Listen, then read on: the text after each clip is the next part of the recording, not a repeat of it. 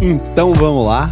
Cara, tô na sequência aqui de três goianos seguidos, né, cara? Muito bom. E hoje a gente tá aqui com um cara que provavelmente você não sabia que era goiano, vai descobrir agora, né? Do tô... pé rachado. Do pé rachado. Tô aqui com, cara, o cara mais famoso quando o assunto é fundo imobiliário. Não precisa nem de apresentar, né? Tô aqui com o professor Baroni, cara. Obrigado aí pelo convite. Assim, Goiânia produz talento para o mundo inteiro, né? Você sabe disso. É, é tradição, né? Mas, é, brincadeiras à parte, eu acho que uh, uma coisa que eu aprendi viajando o Brasil é que nós temos talentos realmente no Brasil inteiro. O Brasil, ele é um país diferente, porque em todas as regiões você encontra é, pessoas incríveis, assim. Eu já dei aula de Porto Alegre a Manaus, já fui vai, Porto Velho, Rio Branco, Recife, Fortaleza, e assim, é incrível como você encontra pessoas brilhantes Brasil afora. Então, eu acho que isso é uma grande vantagem nossa. Então... Cara, essa é a maior vantagem do Brasil, né? Talento a gente tem. E a gente abriu a única exceção, saber que você é o primeiro convidado que não bebe, né? Eu normalmente nem convido, eu cancelo o convite. Eu vou o primeiro convidado que não bebe da história do, do podcast. Que isso, então, então, então, é. então vai ser ruim, né? Porque o pessoal tem que ficar mais relaxado, né? Não é isso não. Você não bebe bom, por algum motivo bom, específico? Eu não bebo, mas eu comecei a beber essa água agora se, existe, às vezes, alguma forma de você fazer o bebê indiretamente. Ah, a gente Dependendo já do que você colocar nessa água. Já. É, já teve alguns jogos de futebol que ficaram famosos com essas águas. Né? Então, vai que, né? Já, já mas resolveu. Fica, mas fica tranquilo. Mas você sabe que, é, apesar de eu não beber, eu, eu, eu fico bem assim à vontade, eu sou muito brincalhão assim, né? Assim, no meu dia a dia, no meu ciclo de amizade. Então acho que se eu bebesse ficaria meio, meio arriscado essa, esse podcast. Então, fica é, tranquilo. É, é, essa a ideia. Cara, agora vamos lá. Você tava é. ali me contando ali fora, eu quero que você conte para as pessoas. Da onde que veio o título então de professor Baroni, cara? Não, na verdade eu sou professor mesmo. Eu comecei a dar aula com 15 anos de idade, é meio inacreditável, mas como é minha área de tecnologia, e a minha irmã, eu não contei isso para você lá fora, a minha irmã que é formada em computação, e os amigos dela iam lá para casa para estudar aquela coisa e eu ficava, como diz o ditado, né, sapeando, né, a expressão sapeando ali. E como meu pai incentivou, e a minha irmã é mais velha do que eu, ela comprou computador para ela, aquela coisa toda, eu ficava envolvido ali. Até que num dado momento, um dos colegas dela coordenava um curso de, de, de, de Naquela época tinha muito curso de computação mesmo, né? Ensinar o cara Windows, Word, Excel. E ele precisava de alguém para para dar uma aula ali. Como ele via que eu participava sempre, ele estava preparado para dar aula, ele me ele arriscou ali me colocar para uma turma de, de computação, né? E ali começou, então comecei a dar aula com 15 para 16 anos, isso é verdade mesmo. Uhum. E não parei, então eu não saí de sala de aula desde os meus 15, 16 anos. Hoje eu tenho 42, então me ajudem a fazer a conta. Mas então eu tô, tô há mais de duas décadas ininterruptos em sala de aula. E aí logo depois eu entrei na faculdade, comecei a dar aula uh, uh, de uma maneira um pouco mais sofisticada, depois entrei em Sistema S, dei aula em universidade, e até hoje eu dou aula em pós-graduação, mesmo estando na Suno, eu ainda continuo dando aula em pós-graduação. Claro que com bem menos intensidade, mas continuo. E me disseram uma coisa que eu sigo como um conselho, é, o professor Baroni não é um, uma, uma, um jogo de marketing, é porque realmente eu sou professor. Então eles me deram uma dica: nunca saia de sala de aula, sempre tenha alguma atividade em sala de aula, seja via Suno, seja em alguma pós-graduação, alguma coisa, mas nunca perca esse título, porque o professor ele leva uma vantagem que é justamente conseguir gerar uma uma interatividade maior com as pessoas de uma maneira mais leve, de uma maneira assim que, que consegue passar a, a, mensagem com menos tecnicidade, que consegue passar de uma forma mais objetiva e criou também uma, uma, uma relação muito forte com os gestores. Eles gostam também dessa proximidade, porque ele vê que a abordagem de um professor é diferente de um analista puro e simples. O analista ele vai ter um viés único exclusivamente técnico. E eu consegui levar o viés técnico, mas também desenvolver essa interação. Então, eu acho que hoje eu cumpro bem esse papel de fazer a ponte entre os gestores e os cotistas, os investidores. Eu até brinco, falo que o meu papel é fazer essa interlocução, é conseguir criar um, um diálogo entre, porque o cotista ele tem dificuldade de se comunicar com o gestor. Co Para começar, porque ele tem às vezes 5, 10, 15 cotas, ele acha que o gestor nem vai querer falar com ele. E o gestor ele tem dificuldade de conversar com o cotista porque o gestor fala termos técnicos, o jargão de mercado, e o cotista nem sempre entende. Às vezes é um médico, às vezes é um dentista que, que enfim, ele está fazendo só a aposentadoria dele também não quer entrar muito no detalhe, e o gestor invariavelmente entra. Então ficava aquela, aquela, aquele, aquela assimetria de pessoas querendo conversar. E eu entrei justamente para preencher essa, essa, esse espaço, trazendo e fazendo essa interlocução. Então, o canal foi criado com esse objetivo, os relatórios que eu escrevo é, é, é, é claro para o investidor comum, os termos que eu uso é uma linguagem muito simples para o investidor entender.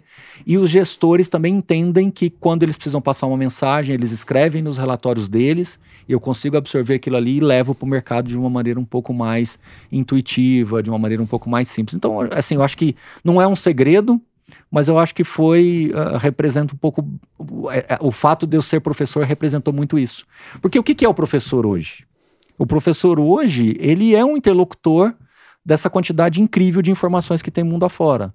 Então eu não, dou, não dou aula, por exemplo, em tablado. Eu não subo em tablado, eu dou aula junto das pessoas. Quando eu estou dando uma palestra, eu sempre estou junto ali. Porque antigamente o professor ele era assim quase que idolatrado pelos alunos, porque o conhecimento que ele tinha era inatingível para os alunos. Então o professor precisava absorver aquilo ali e levar para os alunos. Hoje o celular na mão permite que os alunos tenham um nível de informação quase que equivalente a um professor. Só que o professor ele precisa saber filtrar melhor, precisa saber levar essa informação com mais qualidade, precisa saber mostrar a, a praticidade daquela informação. Então, o professor hoje é um profissional diferente. É, e esse é um ponto muito interessante, né? uhum. né? Eu tenho meu irmão, por exemplo, é professor, minha irmã também. Uhum. Eu tenho uma família que todo mundo é professor. Ninguém trabalha lá, só dá aula. É, só dá aula. Ninguém trabalha, o pessoal só dá aula lá. E, e, meu irmão fala exatamente isso, que hoje em dia a profissão do professor é muito mais de um curador de informação, né? De separar isso. aquilo que faz sentido daquilo que não faz, daquele que detém a informação. Porque você com dois cliques ali, né? Você pergunta assim, ah, fala qualquer conhecimento no mundo, você digita ali, o Google, ele tá bem próximo da missão dele, inclusive, ele colocou na missão da empresa que é catalogar todo o conhecimento, né, humano. É, você digita qualquer informação, vai aparecer um monte de coisa. Só que não aparece ali o que é verdade, o que é mentira, o que, que é. Aparece todas as informações relacionadas àquilo. Você escreve maçã, vai aparecer tudo relacionado à maçã, mas não vai falar para você qual informação daquela é confiável e qual não é, né? Acho que essa curadoria é um, processo importante. Então o professor ele acaba se tornando uma, uma, uma fonte de filtros e uma fonte de motivação. Então hoje o meu trabalho como professor, quando eu vou dar uma palestra, quando eu vou falar sobre fundo imobiliário, eu tenho que levar aquilo ali com o coração. Por isso que eu invisto o meu patrimônio em fundo imobiliário, por isso que eu respiro o fundo imobiliário. E, e, e eu falo que a minha credencial é essa. Então, quando você coloca isso de fato é o grande diferencial. Então você, o professor, ele precisa motivar o aluno a gostar. Então, se você falou de maçã, se eu colocar lá como preparar uma torta de maçã, possivelmente vai aparecer como é que se faz a torta de maçã. Mas se você é um chefe e que vai colocar a, o seu coração na hora de, de, de, fazer aquela, aquela torta de maçã explicar para as pessoas como faz aquilo ali é, da melhor maneira possível, eu acho que esse é o grande diferencial do professor, né? De gerar essa, essa motivação nos alunos. Então, é, é é uma, é uma profissão que nunca vai sair de moda. É uma profissão que é, hoje, se você tem um médico, é porque teve alguém que ensinou medicina para aquele aluno. Se, então, eu, eu acredito muito que a Suno ter é, colocado essa condição de ter um analista que é professor, ou um professor que também faz análise, né? eu acho que isso foi um grande diferencial. E fundo imobiliário, ele tem uma característica diferente, porque é o produto que faz com que a pessoa fique mais próxima do seu capital. Uhum. Então, é, eu acho que isso foi uma combinação, foi uma, uma, uma, junção de fatores que nos trouxe até aqui nesse momento. Eu acho que os desafios foram grandes, continuam sendo grandes, mas eu acho que essa combinação ficou muito legal. Então, o professor Baroni, ele se tornou uma pessoa próxima dos investidores, próxima dos é, é, gestores, das pessoas que querem investir. Só para você ter uma noção, né? A gente tem hoje, vai, milhares de assinantes, e quando chega um e-mail que eu percebo que a pessoa escreveu ali dois, três, quatro parágrafos e ela teve o cuidado de, de perguntar alguma coisa, eu ligo para essa pessoa. Você liga? Eu ligo. E, e, e, e, eu tenho absoluta convicção de que se você perguntar para alguns assinantes, muitos deles já foram impactados com uma ligação, já foram impactados com uma resposta é, cuidadosa. Eu acho que essa curadoria que você colocou, que você apontou, faz total sentido. De você cuidar, de fato, das pessoas que se interessam por um assunto. Porque hoje a superficialidade é muito grande. Então todo mundo quer saber um pouquinho de tudo. Uhum. E a partir do momento que você se propõe a se especializar num canal de YouTube, na produção de um conteúdo, na proximidade sobre uma determinada classe de ativos, eu acho que é uma escolha extremamente arriscada. Só que quando você faz isso de coração e de peito aberto e, e, e, mostrando realmente que você quer desenvolver o mercado, o resultado vem, de alguma forma ele vem. E o fundo imobiliário, ele combina muito com o brasileiro. O brasileiro, historicamente, ele gosta do imóvel. Gosta muito mesmo. Né? Então, é, hoje, é, hoje, especificamente hoje, eu fui fazer uma, uma, uma consulta com um médico e, e, foi assim, uma experiência extremamente interessante. Deixa eu contar essa história. Posso fazer esse Claro, que isso. Coisa de, de quem passa dos 40 anos, né? Quem passa dos 40 anos. Eu falo assim: se você nunca foi registrado, ah, eu nasci no interior e minha mãe meu pai não me registrou. Não precisa. Quando você parar de enxergar para perto, você fez 40 anos, entendeu? e quando começar a dar uns estalinhos no joelho, alguma coisa, você fez 40 e pouquinhos, né? Então eu tô nessa fase. Meu joelho começou a dar uns estalinhos e tal, né? E eu será que é alguma coisa grave e tal, né? Aí eu peguei e fui num, num, num médico tal, fiz ali uma consulta inicial. Ele falou: ah, a estrutura do seu joelho tá bacana, tudo, vamos, vamos fazer uma ressonância. Por 42 anos eu nunca tinha feito uma ressonância, né? Incrível a tecnologia, né? Uma coisa fantástica. E beleza, voltei para casa e tô lá fazendo o, o, o, radar de fundos imobiliários. Cara, assim, vou até falar, eu tava fazendo o radar sobre aquele fundo de, de offices da, da, da 20, chama Vino, Vino 11, né? Tava escrevendo, toca meu telefone. Eu falei, pô, né? Um telefone que eu não conhecia, mas atendi. Aí, ah, aqui é o doutor fulano tal. E, e é, é, aqui é da, da, da, clínica tal, né? Eu tinha acabado de sair da clínica. Assim, tipo, algumas poucas horas. Né? Falou, né? tô fudido do joelho, certeza. Eu, Ninguém liga deu, isso. Exato, cara. eu, eu já falei, começo a fazer oração. Eu, já, eu falei, meu Deus do céu, né? Aí ele pegou e falou assim. Ele falou assim: Professor, o senhor ainda tá aqui no hospital? Aí quando ele falou isso, eu. Ah, você relaxou. Eu, aí eu, o cara agora, sabe que eu Agora eu associei, né? Um médico investidor apaixonado por esse trabalho todo. Cara, fiquei um tempão com ele no, no no telefone e tal, e ele falou assim: Olha, eu sou o responsável pelo laudo aqui. E quando eu vi o seu nome, eu falei: Só pode ser o professor. Aí eu liguei para ter a certeza. E a gente acabou conversando uma série de coisas tal. E depois ele falou: Não, fica tranquilo, seu joelho é uma coisa simples, não vou entrar no detalhe. Seu joelho tá aqui. bem, você tá relaxa. Bem. Eu só é. queria perguntar, só queria tirar a é. dúvida do negócio do vino. É, exato, é mais ou menos isso, né? E aí depois ele pegou e falou assim: ó, oh, inclusive vou mandar pro médico aqui um, para te dar essa atenção especial, todo. Aí eu voltei hoje, tudo foi muito rápido, de ontem para hoje, isso, isso, tudo isso aconteceu. E eu voltei lá, o médico se interessou pelo assunto também. Já combinamos, eu, ele, o outro médico lá, o que fez o laudo, a gente vê se a gente reúne um grupinho para bater um papo, tomar um café e, e trocar uma, uma ideia sobre fundo imobiliário, sobre investimentos. Então, isso é fantástico. Por quê? E agora eu vou te falar uma coisa extremamente interessante, e você vai, é prova viva disso. Caiu no nosso colo, na nossa geração, tirar uma diferença histórica desde Adão e Eva sobre investimentos no nosso país. Caiu mesmo. Caiu no nosso colo, porque os nossos pais não dão conta de falar isso, porque não receberam isso dos nossos avós, e daí para trás, então, nem se fala.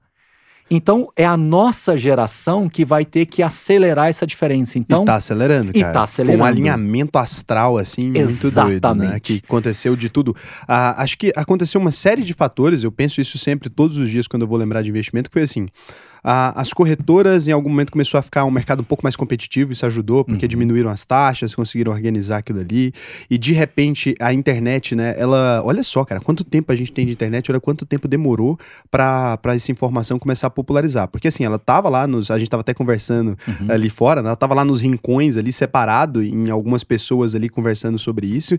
E aí eu lembro que quando eu comecei a investir em 2012, eu comecei a investir por um, por um erro mesmo, uma falha minha. Uhum. Eu cliquei num, num banner, eu tava acessando acessando uh, um site de finanças, não vou falar para não dar uma queimada. Tava acessando ali, tinha uma propaganda piscante, assim, daquelas assim. Eu não, não sei se você chegou. Ah, você chegou com certeza, você é mais velho que eu nisso, muito mais tempo. Então, ah, tava ali uma propaganda daquelas que. As casas de análise antigamente, elas tinham umas promessas que era muito estranha, né? Tipo, ah, invista em X, e aí eles pegavam a rentabilidade histórica daquilo e falava para você que aquilo ia se, se repetir, repetir, né? E como a gente não tinha informação nenhuma, e acho que esse setor era menos regulado, talvez, tava ali prometendo que você investiria em tanto tempo você teria um retorno, e eu caí nessa, cara. Eu cliquei ali, eu era diretor de um jornal, você é daqui de Goiás, né? Eu Uhum. era diretor do Diário da Manhã já novinho, tinha 19 anos. Perto da Praça da Bíblia ali. Exato. Então eu era diretor do jornal e eu fazia o fechamento do. o bater os dados. Quando você é Uhum. diretor de jornal, você libera página por página. Um- Uhum. é uma responsabilidade, né? Isso pode dar muito problema, inclusive. Você assina cada página do jornal, é, garantindo que você viu aquela página, você leu aquela página e que as informações que estão ali, se alguém processar depois, você pode ser processado tanto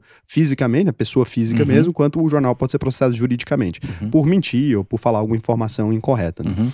Então eu tinha que bater ali o índice Bovespa, o fechamento, aquela coisa. E todo dia eu acessava um, um site ali, esse site específico, para ver Uhum. se os indicadores estavam iguais ao que a gente recebe da Reuters, né? É, então eu bati ali certinho e falei, caramba, né? E aí vi essa propaganda, cliquei, cara. Eu já ganhava uma grana legal e eu investia só por banco, ainda investia lá pelo Bradesco, aquela Uhum. coisa. Investia só por banco. Falei, cara, que ideia interessante, né? Você comprar ações das empresas, eu não sabia nem que isso existia. Uhum. Cliquei ali, assinei a casa de análise, peguei metade do meu patrimônio, isso aí 2012, né?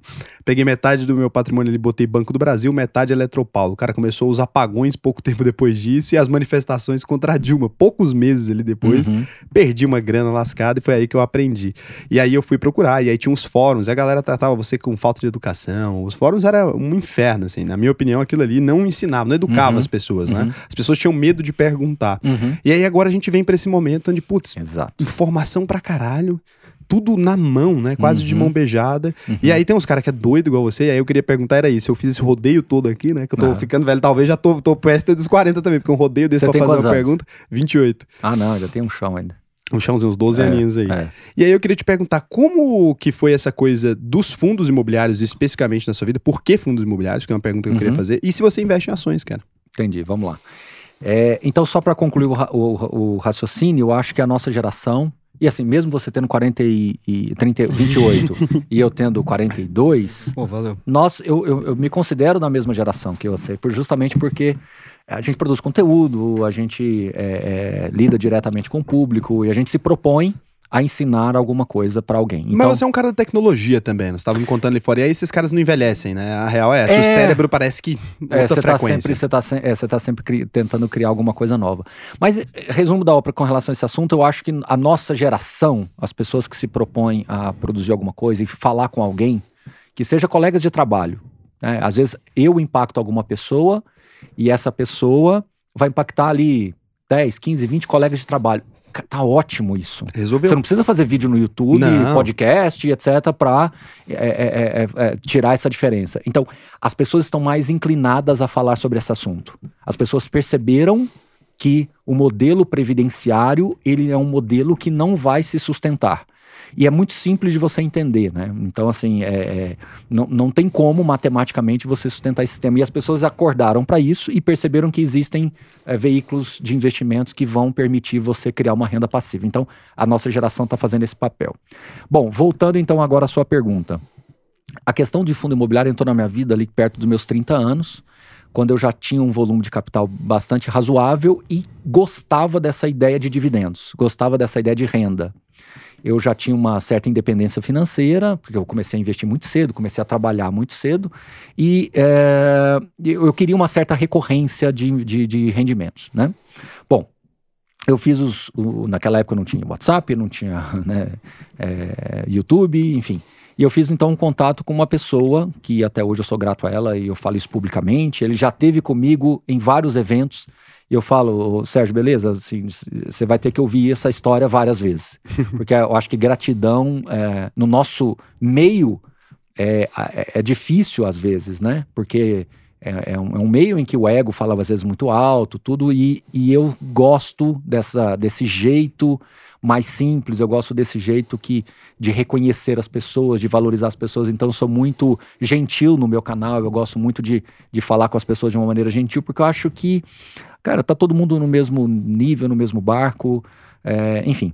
E o Sérgio Beleza me deu essa atenção há 12 anos atrás, fez uma ligação para mim, me explicou o que era fundo imobiliário, eu comecei a investir. Só o aspas, só. Quem Ah. é Sérgio Beleza? Só pra galera saber. Tá bom, Sérgio Beleza foi uma das pessoas, porque foi um grupo de pessoas, mas ele foi o, o interlocutor dos primeiros fundos imobiliários no Brasil.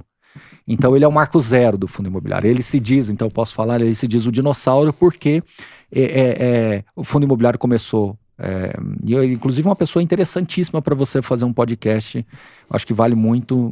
É, ele, ele, tem muito ele tem muita história para contar de como. Faz essa ponte aí que a gente Não, faz questão hora, de trazer ele aqui, com para prestar essa reverência. Então, com certeza. E ele, e, e ele foi o marco zero dos fundos imobiliários. Várias outras pessoas participaram junto com ele, mas ele foi o interlocutor. Né? E, e ele me deu essa atenção, eu comecei a investir quando eu vi que realmente esse negócio de rendimento mensal era fantástico, né? Até uma brincadeira que eu falo que dizem que o Einstein falou que juro composto é a maior força do universo. A oitava maravilha do mundo. É, a oitava maravilha do mundo. Oitava... É, o nome do meu curso é por conta disso, chama A Única Verdade Possível, porque essa frase é. do Einstein é a base Então, dizem que foi ele, outros falam que não foi, enfim. Se não foi, é genial. A, devia ter é, saído da boca do Einstein. se não fosse, deveria ter sido ele, né? Mas eu brinco muito, eu falo que se o Einstein voltasse, ele ia refazer a frase, né? Que é juro composto é a maior força do universo, especialmente em fundos imobiliários. Por quê? Porque assim, ele com certeza ia criar uma fórmula sintética para provar matematicamente que o fluxo de caixa mensal ele potencializa o juro composto. Porque quando você compra um CDB que vai vencer em cinco anos, você tem juro composto, uhum. né? Óbvio. Com certeza. Com certeza. Só que quando você compra uma carteira de fundos imobiliários que paga rendimento todo mês e todo mês você consegue comprar melhor, as melhores oportunidades, você potencializa, é um nitro. E ainda o atrelado a imóvel que está reajustado pelo menos pela inflação, mais ou menos, né? E de alguma forma ele te protege, né? Se você tem uma carteira de fundos de papel, a gente pode até falar sobre isso, ela também vai jogar a inflação para você ali no, no, no, no mês. Mas onde eu quero chegar? Que o fluxo de caixa mensal ainda mais no caso de fundo imobiliário, que por lei ele tem que distribuir 95%, então é, é fluxo de caixa na veia todo mês. Ele potencializa o resultado. E aí eu fui me envolvendo com fundo imobiliário até que eu comecei a ter um capital praticamente todo alocado em fundo imobiliário. e eu comecei a ir para São Paulo para conhecer os gestores, para conversar com os gestores, para saber quem estava cuidando do meu dinheiro, né? E em paralelo a isso, eu comecei a dar aula numa pós-graduação que é uma pós-graduação que ela tem franquias no Brasil inteiro. Então eu viajava Brasil afora e chegava lá, começava a falar de fundos imobiliários com as pessoas, e como o público-alvo dessa pós-graduação era desse curso que eu dava, né? Aula, até hoje dou aula sobre com, com relação a esse assunto, é, tem muito engenheiro e arquiteto.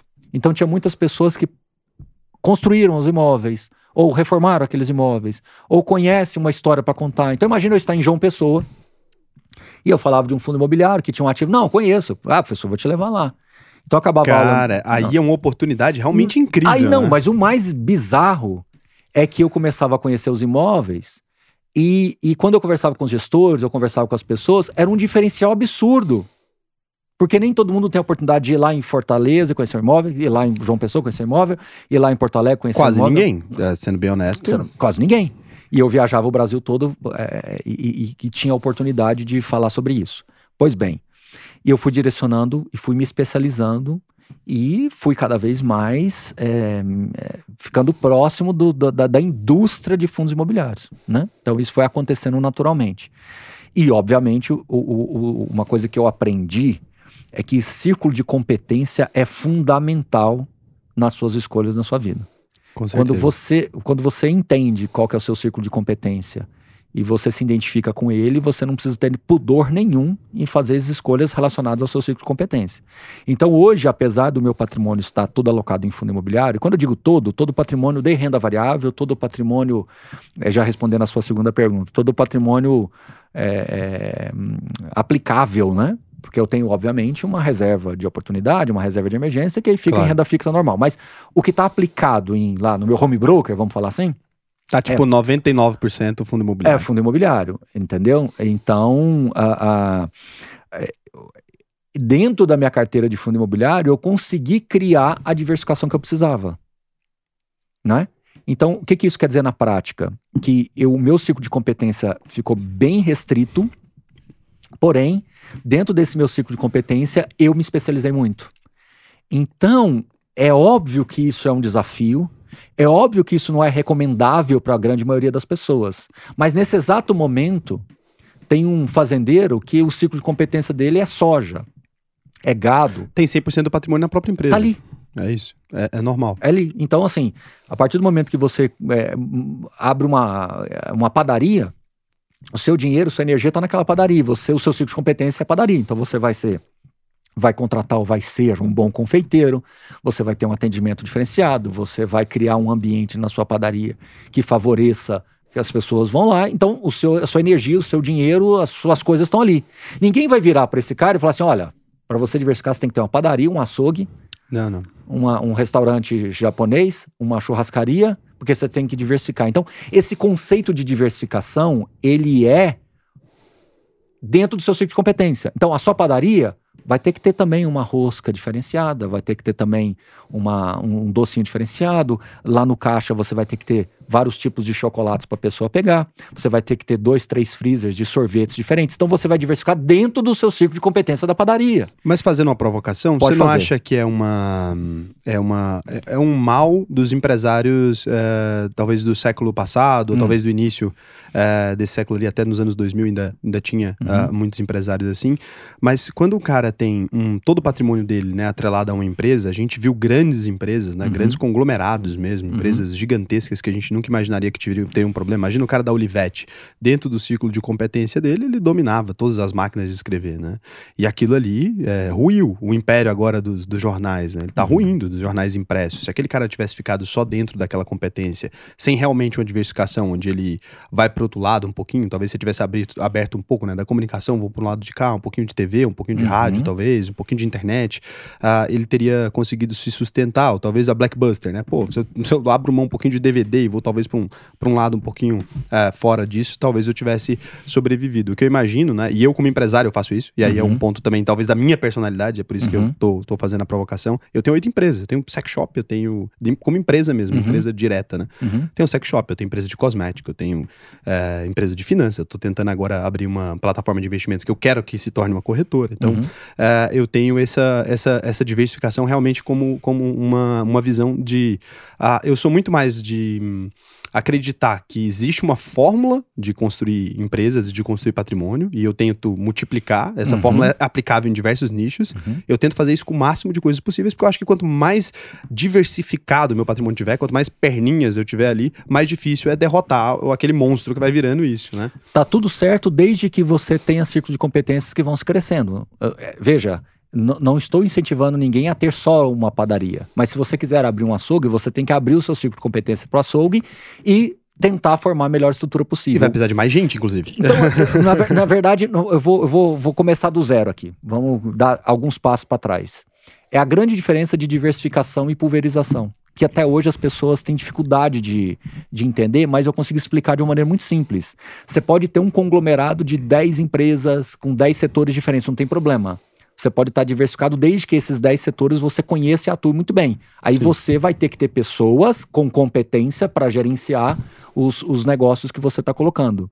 Então, eu, o, o, o grande problema que eu vejo hoje é que as pessoas têm na carteira Bitcoin, renda fixa, ouro, é, investimento no exterior, é, ETF de um monte de coisa da China, não sei o que, não sei o que, tem um monte de ações, tem fundo de investimento multimercado, tem long short, tem fundo imobiliário, tudo. O cara tem 10. Do, do que, que você entende bem? Nada. É, aí é um problema. Aí é um problema. Aí é um problema. Agora, se você tiver ações, etc., beleza. Eu, se você me pergunta negócio de ações, né?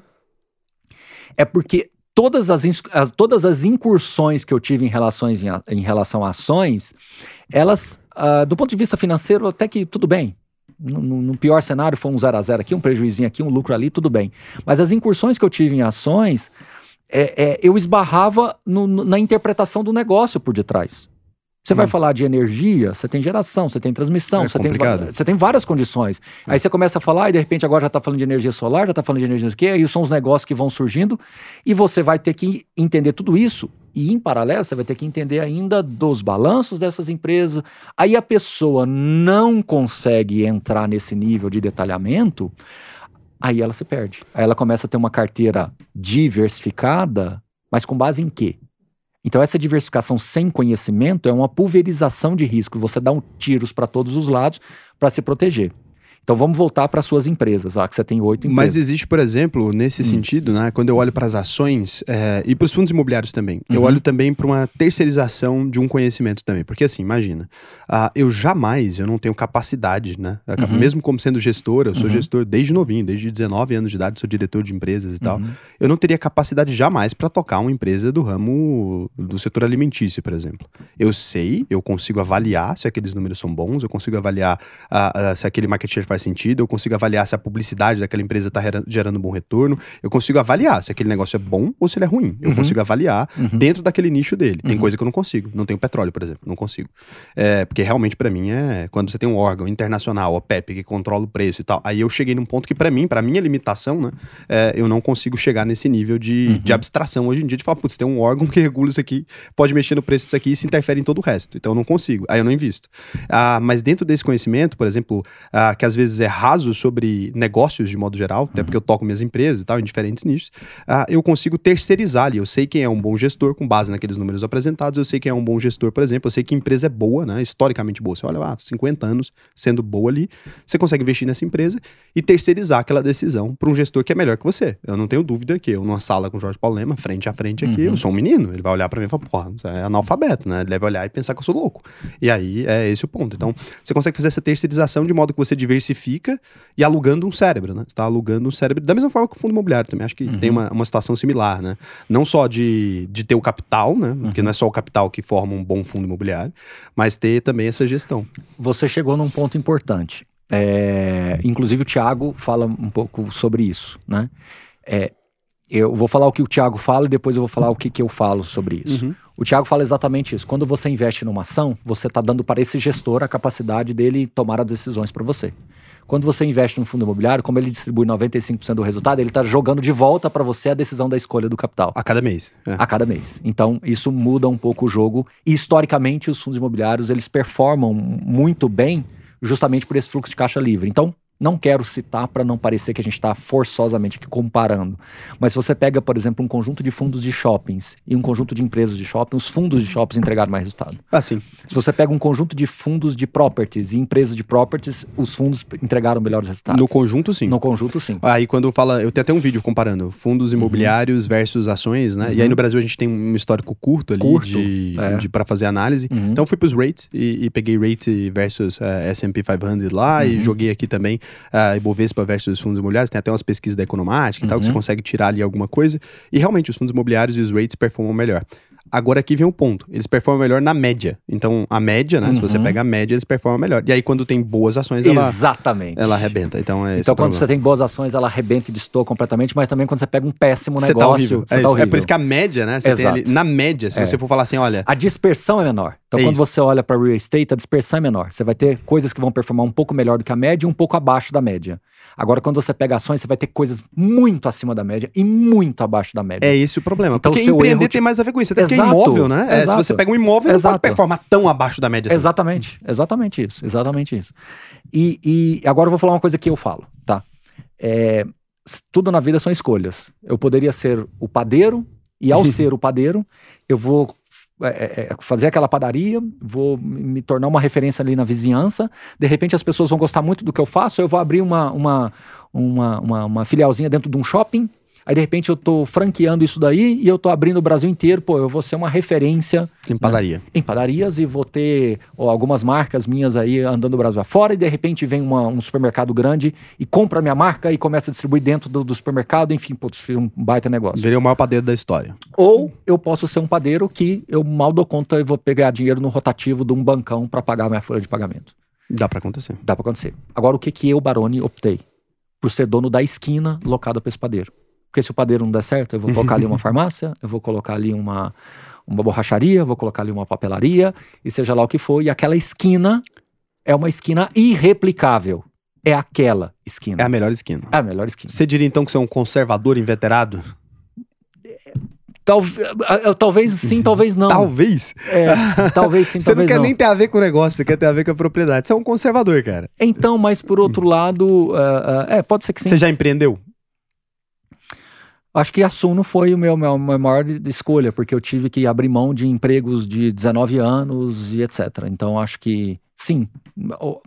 tardiamente, mas sim, você sim é um empreendedor nato. É, é isso, acho que é o, Você. é o ponto de perfil. Faz É. muito sentido, você é muito coerente. A sua vida é muito coerente. Você fica Sim. longos períodos Sim. nos lugares e você Sim. acredita no, no palpável. Sim. Acho que tem a muito a tangibilidade. você. E, e- e conhecer a ti mesmo é muito importante. É isso. né? Então, assim, você é uma pessoa mais desapegada e esse desapego ele é ótimo pro teu perfil, né? É, pra empreender. E também pode dar errado. É o que eu falo. A, a diferença entre um grande empreendedor, né? Uhum. Sempre, eu centro sempre com meu pai e a gente troca essa ideia, assim, porque eu falo assim.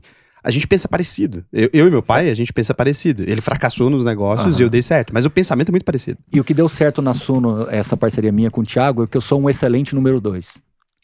E não tenho problema nenhum com isso. Entendeu? Então, assim, é, Hoje você é sócio da Suno. sim, e, e- e e- e ter consciência de que você é o número dois com muita. Com muita ah, como é que eu vou te explicar isso? É, eu acho que o Thiago é genial. O Thiago, ele, ele, ele tem ideias geniais, ele tem ousadias, ele tem visão, ele tá enxergando os 30 anos na minha frente. Só que essas pessoas precisam do número dois que seja com esse meu perfil. É o João, o meu caso. É, eu tenho o meu sócio que é o João. E eu acho isso fantástico.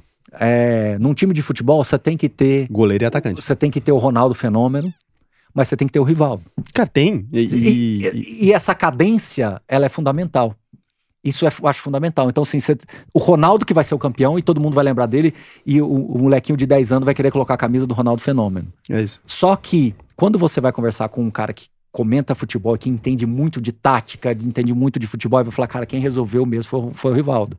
Quem cadenciou o jogo foi o Rivaldo, que entregou. Então, assim, eu acho que eh, tá tudo certo no final do dia. Tá tudo certo. Tá eu tudo não certo. tenho dúvidas. É. É, é, é isso, porque assim, eu sempre, eu e o João, toda vez que a gente fecha um grande negócio, né? E Uhum. aí, e, e é isso, porque eu sou o cara que subo no palco, né? Então eu Aham. vou lá e, e recebo os aplausos. Aham. E daí, eu e o João, a gente é muito complementar, porque Uhum. o João, ele é gestor de riscos, cara, de Uhum. todas as empresas. Então, todas as empresas que eu tenho, o João também tem uma participação. Todas, todas elas, sem exceção.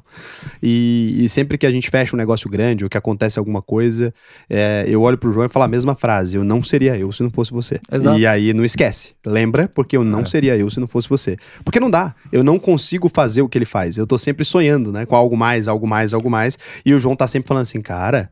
Peraí, devagar, devagar com essa porra, vamos aqui, deixa eu É. organizar. É o, é o Rivaldo. É, é, o que, que o Rivaldo fazia? Ele cadenciava esse jogo e distribuía, entendeu? Então, cadenciar o jogo é fundamental. Então, é fazer com que as coisas vão num ritmo mais, mais cadenciado. E, e, e, e aí tá tudo certo no final do dia, porque uma coisa que eu quero falar aqui para todo mundo que tá nos ouvindo é que eu não conheci até hoje no Cosmos, e eu gosto de exagerar quando eu. Mania de goiano, ainda mais quem nasceu em Morrinhos, né? Exa- Exageradíssimo, né? Pessoas com carteiras iguais. Não tem. Não tem. Nem gestor que ah, acerta mas a valuation. Suno tem não sei quantos mil lá que tem uma carteira. Não tem nenhum assinante. Nem com carteira valuation é igual também. Não tem valuation igual, não tem carteira igual.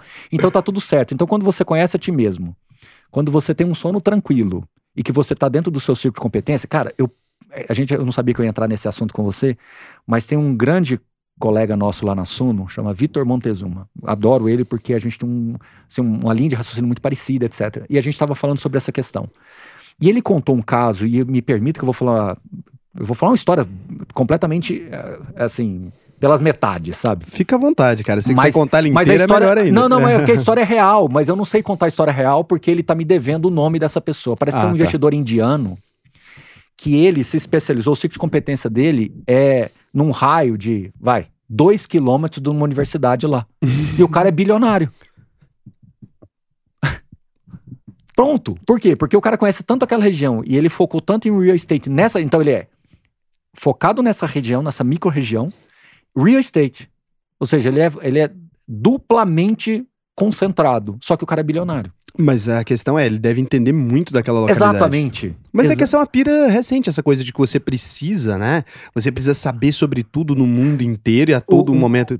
A maioria das pessoas ficaram ricas. Você pega, tipo, a gente tem desde o século XX aí o, o espaço geográfico das pessoas. As pessoas não viajavam de avião pra cima e pra baixo. A pessoa conhecia um bairro e ficava milionária ali, o cara com um bairro, né? O cara não tinha operações internacionais. Essa empresa é muito recente, é 200 anos, essa empresa com operações, ah, cinco lugares, né? Eu ouvi essa história muitos anos atrás e me perdoa que eu não vou saber falar se foi do Mário Sérgio Cortella, se foi do Valdez Ludwig, eu não sei. Mas, é, é, então, enfim, peço desculpas para o autor.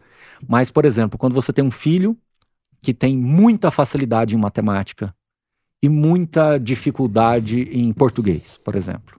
Aí você vai e contrata um, um professor particular, certo?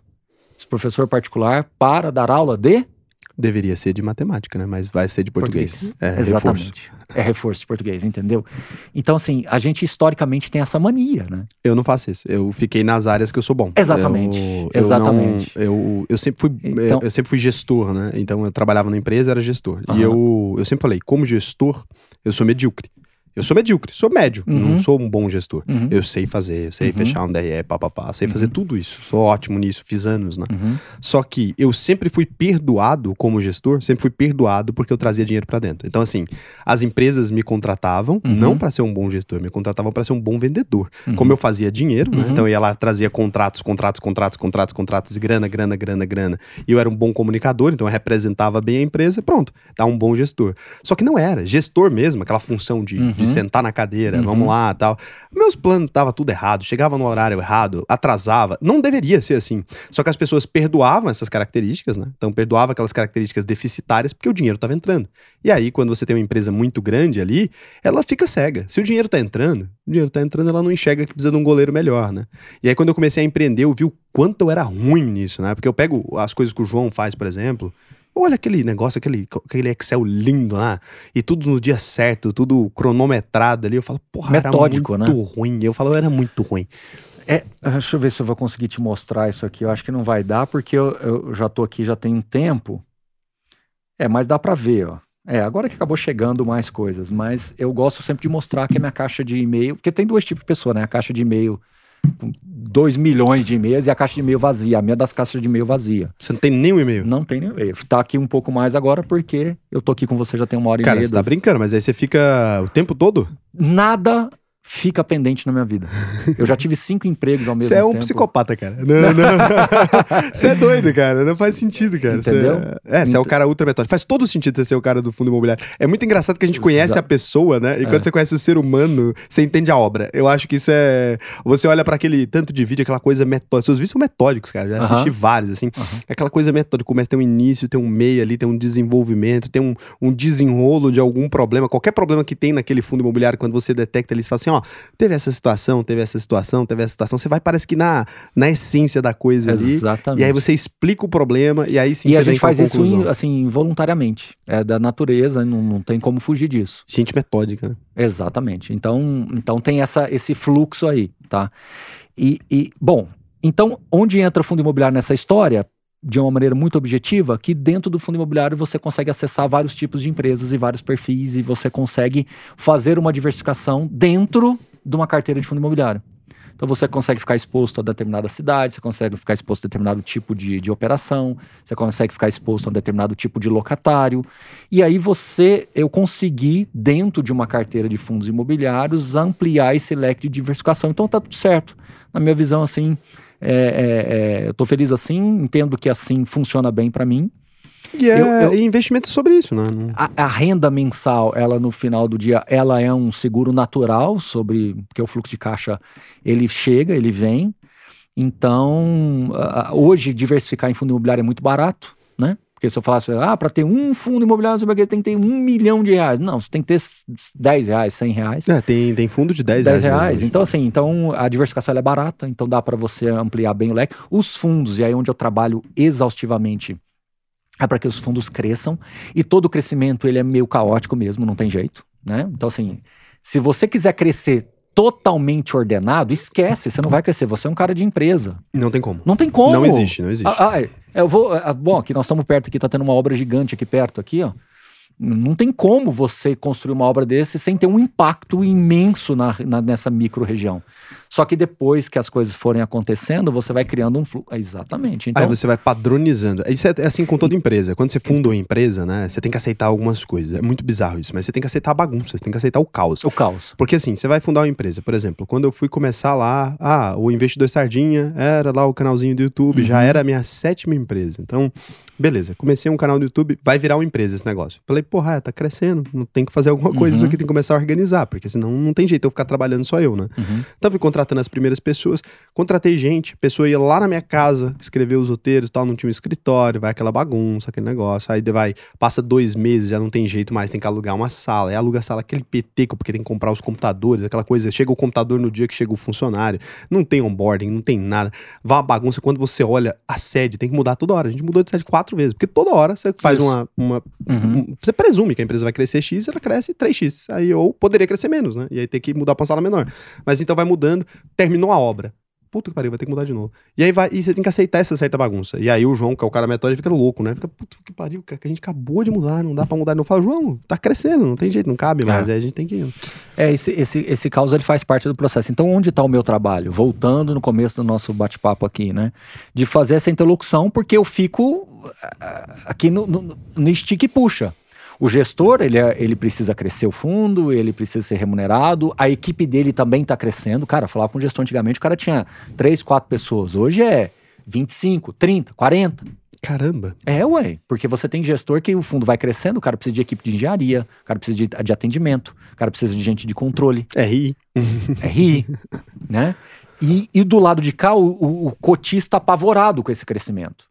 Pô, mas toda hora é uma emissão, e o custo, e como é que fica, etc. Do outro lado, o distribuidor, que é o cara do lado comercial. Então eu fico nessa. é, o, o André Basca é um- uma pessoa também bacana sobre fundo imobiliário, né? Falou, É como se fosse uma câmara de eco, né? Tudo fica chegando aqui para mim, tudo fica passando. Mas esse processo de autorregulação, ele é fantástico. Porque a partir do momento que você começa a receber as informações, e aí você vai filtrando e vai levando para o cotista uma visão da- do lado de cá, da gestão, da distribuição. Aí você leva para o distribuidor a visão, a visão também do cotista. Aí você leva para cá, e você fica levando de um para outro e fazendo esse meio de campo. Volta na história do Rivaldo. Você melhora o mercado. Você né? melhora o mercado. Só que isso é muito gradativo. Mas é tem um fundos- jogo de paciência. Você vai saber me responder com Aham. mais propriedade, né? Aham. É, desculpa te cortar. Mas Não, você vai saber me responder com mais propriedade, mas eu não sei se isso acontecia antes, eu não, não Uhum. sabia. Mas assim, eu vi fundo sair de 200 milhões e ir pra 2 bi, e num prazo Uhum, curtíssimo. curto. Isso é comum onde aconteceu ou é agora, desse mercado Não, atual? isso é de 2018 para cá. Eu falo assim, a indústria 1.0, ela era totalmente incipiente, era assim, um fundo que o nome do fundo era o nome do locatário junto com o nome do prédio, ainda tinha um pedacinho do nome da gestora. Nossa. Era uma coisa super específica, essa é a indústria 1.0. Aí, ali 2008, 2009, é a indústria 2.0. A indústria de fundos imobiliários 2.0 é quando os fundos começaram a ficar mais temáticos. Então, você tinha um fundo com o nome da gestora e o setor, né? Então, o nome da gestora, shoppings. O nome da gestora, escritórios. O nome da Eu cheguei e tava assim. Tava assim. A maioria das pessoas chegaram assim. A maioria entre aspas, né? Assim, é, é, nós tivemos aí uma, uma mudança 2009, 10, 11, 12, que a gente começou a sair de assim de 30 mil investidores para 40, para 50, e vieram aqueles fundos de bancos, né? Que aí trouxeram mais 50 mil, aí dobrou para 100 mil investidores. E tem foi... um desses fundos de bancos bons, assim, apesar de qualquer crítica, né? A gente Uhum. tem um desses fundos bons, assim, que, a- que conseguem fazer emissões de cotas tranquilo, consegue fazer sem cobrar, né? Do, do cotista. Tem, tem umas coisas muito interessantes, como taxas menores, né? É, então, assim, eles, eles vão se adaptando também, né? Então, assim, eles vão começar a virar mais renda urbana, pegar, adaptar esses imóveis, enfim. Estão se transformando também para sobreviver. Eles pararam de fazer emissões de bancos, começaram a fazer emissões de é, ativos que possam entrar dentro do portfólio, né? Mas aí começaram a se fundir também, etc. Mas, enfim, aí. em 2016, 17, a indústria, aí sim ela se reinventa. E por que, que ela se reinventa? Porque de 2008, 2009 até 2016, a- as pessoas que eram contratadas tinham um viés muito financeiro. Não eram pessoas do mercado imobiliário. Não era o cara que estava acostumado a, a viajar ao Brasil e conhecer a realidade de um empreendedor lá do Maranhão. Não é a pessoa que estava acostumada a encontrar um galpão logístico para comprar no Nordeste. Era os Faria Limers. Era os Faria Limers. Então, assim, eram os caras que eu até brincava muito, eu falava que ele fazia gestão com binóculo. Ou seja, eu, tudo que eu enxergo no binóculo aqui, eu, eu compro.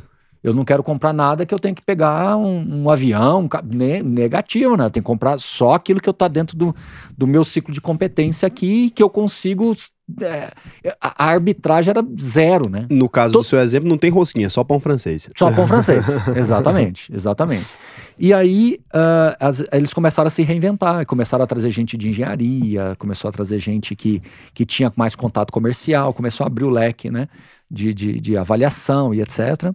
E os fundos começaram a ficar mais híbridos.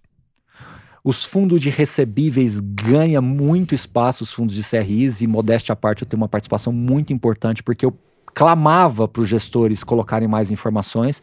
E quando as pessoas começaram a ver que esses fundos de recebíveis têm um valor muito importante numa carteira diversificada, e os gestores começaram a colocar mais informações, as pessoas começaram a se sentir mais confortáveis, até porque o brasileiro gosta de uma renda fixa, né? Eu não, não sou muito confortável com os CRIs, não se acredita? Então, você vai ter que me, eu, eu, me ajudar eu, nisso. Eu vou, eu vou te explicar.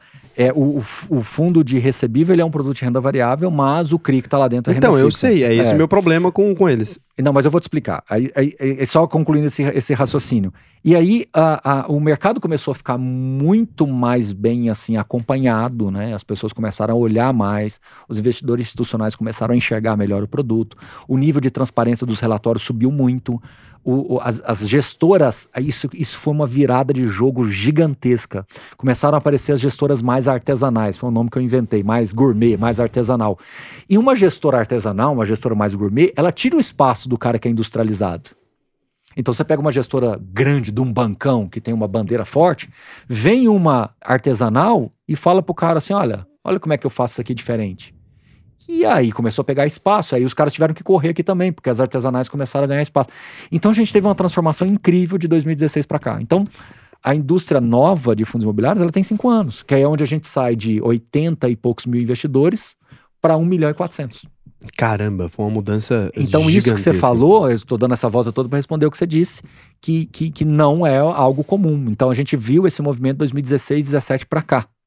E em 2016 e 17 para cá, a gente teve juro a 14, juro a 2, pandemia, inflação a 11, deflação, IGPM a e 33, IGPM negativo 2017, 18, IGPM ficou negativo durante uns nove meses. Caramba. Hoje está 33, 34 no acumulado. Então, assim, em cinco anos nós tivemos um monte de variáveis e, apesar de tudo isso, o mercado cresceu mais de 10 vezes tanto de patrimônio quanto de quantidade de cotistas, liquidez, etc, etc. E quase veio a tributação agora.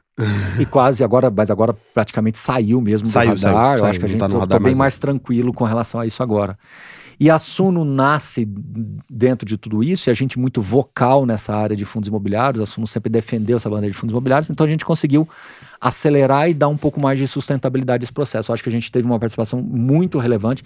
A gente, assim, dizer que a indústria é o que é hoje por causa da gente, eu acho que é um, é um certo exagero. Mas que nós fomos protagonistas no processo, disso eu não tenho dúvida. É, que vocês estavam lá, estavam. É, a gente estava lá quando estava 80 mil investidores e a gente conseguiu trazer muita coisa, cursos, etc.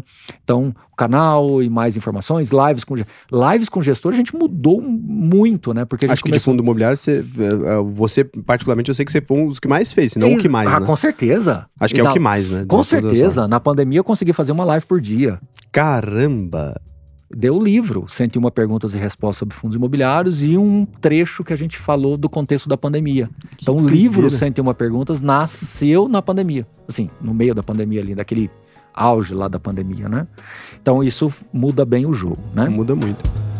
Então, assim, é, eu falo uma frase que ela é pesada, mas eu acho que ela é bem verdadeira. Que é assim, a única verdade que existe no mercado de capitais é a autorregulação. É. De novo, é uma frase pesada, mas eu acho que ela é verdadeira. A única verdade. O... Por que, que ela é a única verdade? Porque, invariavelmente, o mercado vai se autorregulando. Sim, ele tem que se autorregular. Ele tem que se autorregular. Ele deixa de existir, né? Exatamente. Por isso que é um mercado. E aí é onde entra o meu trabalho. Eu tento promover essa autorregulação. Então eu tento valorizar quem está buscando estar mais alinhado à indústria, eu tento valorizar o cotista que de fato tem esse perfil e etc. Então, assim, eu acho que esse é um, é um ponto.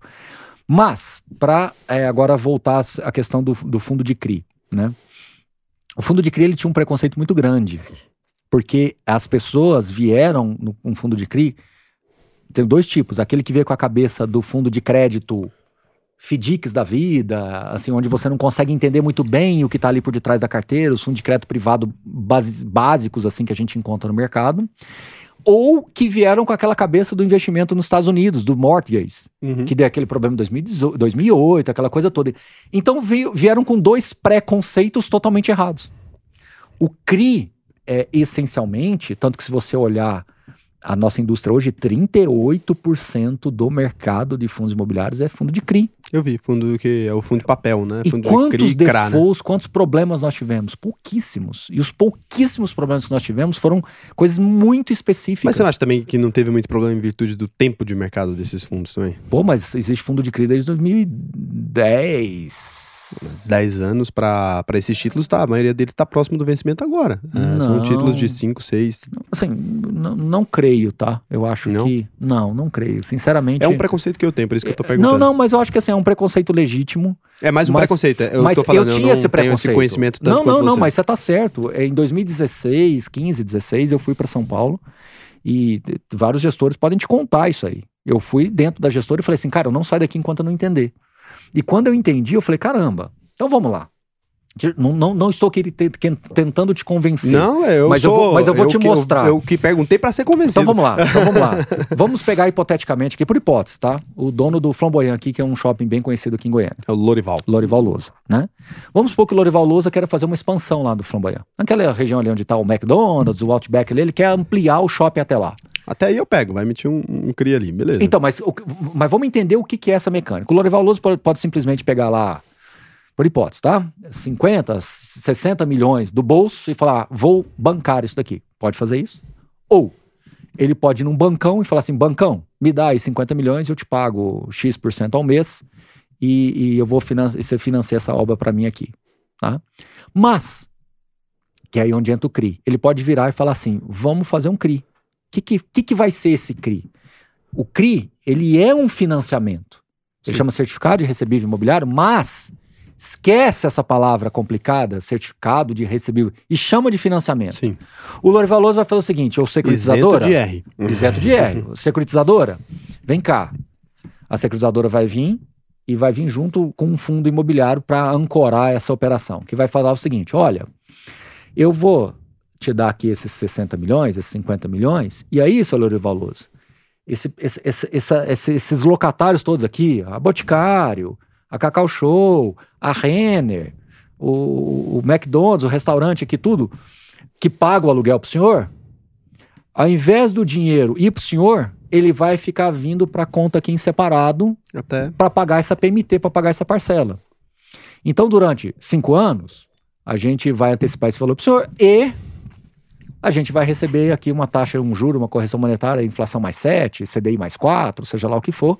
E os aluguéis, quando a Boticário pagar o aluguel, o boleto, não vai para a conta aí do Flamboyant, vai lá para a conta da securitizadora. O fundo imobiliário, que é crisista, um nome feio, né? O fundo imobiliário que é crisista, ele vai lá nessa conta todo dia, todo, todo mês, numa determinada data. A Renner, todo mundo pagou os aluguéis, vai cair lá, o fundo vai lá e vum, morde o que é dele, Pega pra ele. pega para ele. E você que é cotista do fundo vai se beneficiar desse processo todo. Então, até aí, é, esse é Hum. o procedimento, pra mim, esse era o procedimento normal de emissão de CRI. Então, por exemplo, quando eu vou emitir, eu posso investir diretamente num CRI, sem um fundo imobiliário, posso emitir, investir diretamente. Você, pessoa física. É, renda fixa. É, vai lá é, um CRI. Pode, mas só que aí que entra pro- um CRI desse, talvez não vai chegar Não, para não, pessoa física. não chega. Não Esses são- chega. Chega É. pra, se você tiver um patrimônio legal, chega. Eu tenho na minha plataforma de investimento lá, tem os clientes alta renda, você consegue Uhum. algumas oportunidades pra ele, tem que desembolsar uma grana maior, né? Isso. Um, um E- tantão e, não diversifica tanto. Ele taca num, num crisão. Exatamente. Mas tem. E mas é diferente. 99%, só segurando a sua pergunta, e 99% das pessoas físicas, mesmo tendo esse acesso, não vão saber avaliar o real risco. E aí que mora o diabo. Porque assim, É. aí quando que você investe em um CRI com certa segurança? Você não vai investir em CRI. Só quando. Não, quando um CRI é emitido, um CRI e um CRA, quando eles são emitidos por empresas. Mas, mas aí a taxa é amassadíssima. horrível. É, É. quando é, é por, Por empresas isso que grandes. o fundo de CRI resolveu esse problema, porque as ofertas de- que vão para o fundo de CRI são ofertas restritas e com cheques específicos. Mas aí que tá, muitas vezes são de empresas de capital fechado, essas empresas que estão lá, onde essas empresas pegou esses CRIs, né? Eles são de capital fechado, e aí o fundo tem esse Tá, trabalho mas de o- reconhecer esses CRIs. né? Exatamente, mas aí entra o trabalho do gestor. É que é o, o medo. gestor que tem lá 50 CRIs na carteira, ele vai ter o shopping flamboyant e ele vai ter toda essa análise do, do, do, do crédito dos locatários do Flamboyant, que normalmente são franquias. São É aí que eu não consigo confiar. Esse é meu problema. Então, mas aí que tá, se você olha historicamente, isso não deu problema. É. São os, os- os- e como é uma dívida estruturada, ela é feita para não dar problema. Eu vou te explicar como. Não, nem, se, se não a deveria dar parcela, problema mesmo. se a parcela da- da- desse CRI é 500 mil reais, eles fazem de um jeito que esses aluguéis são 600 mil.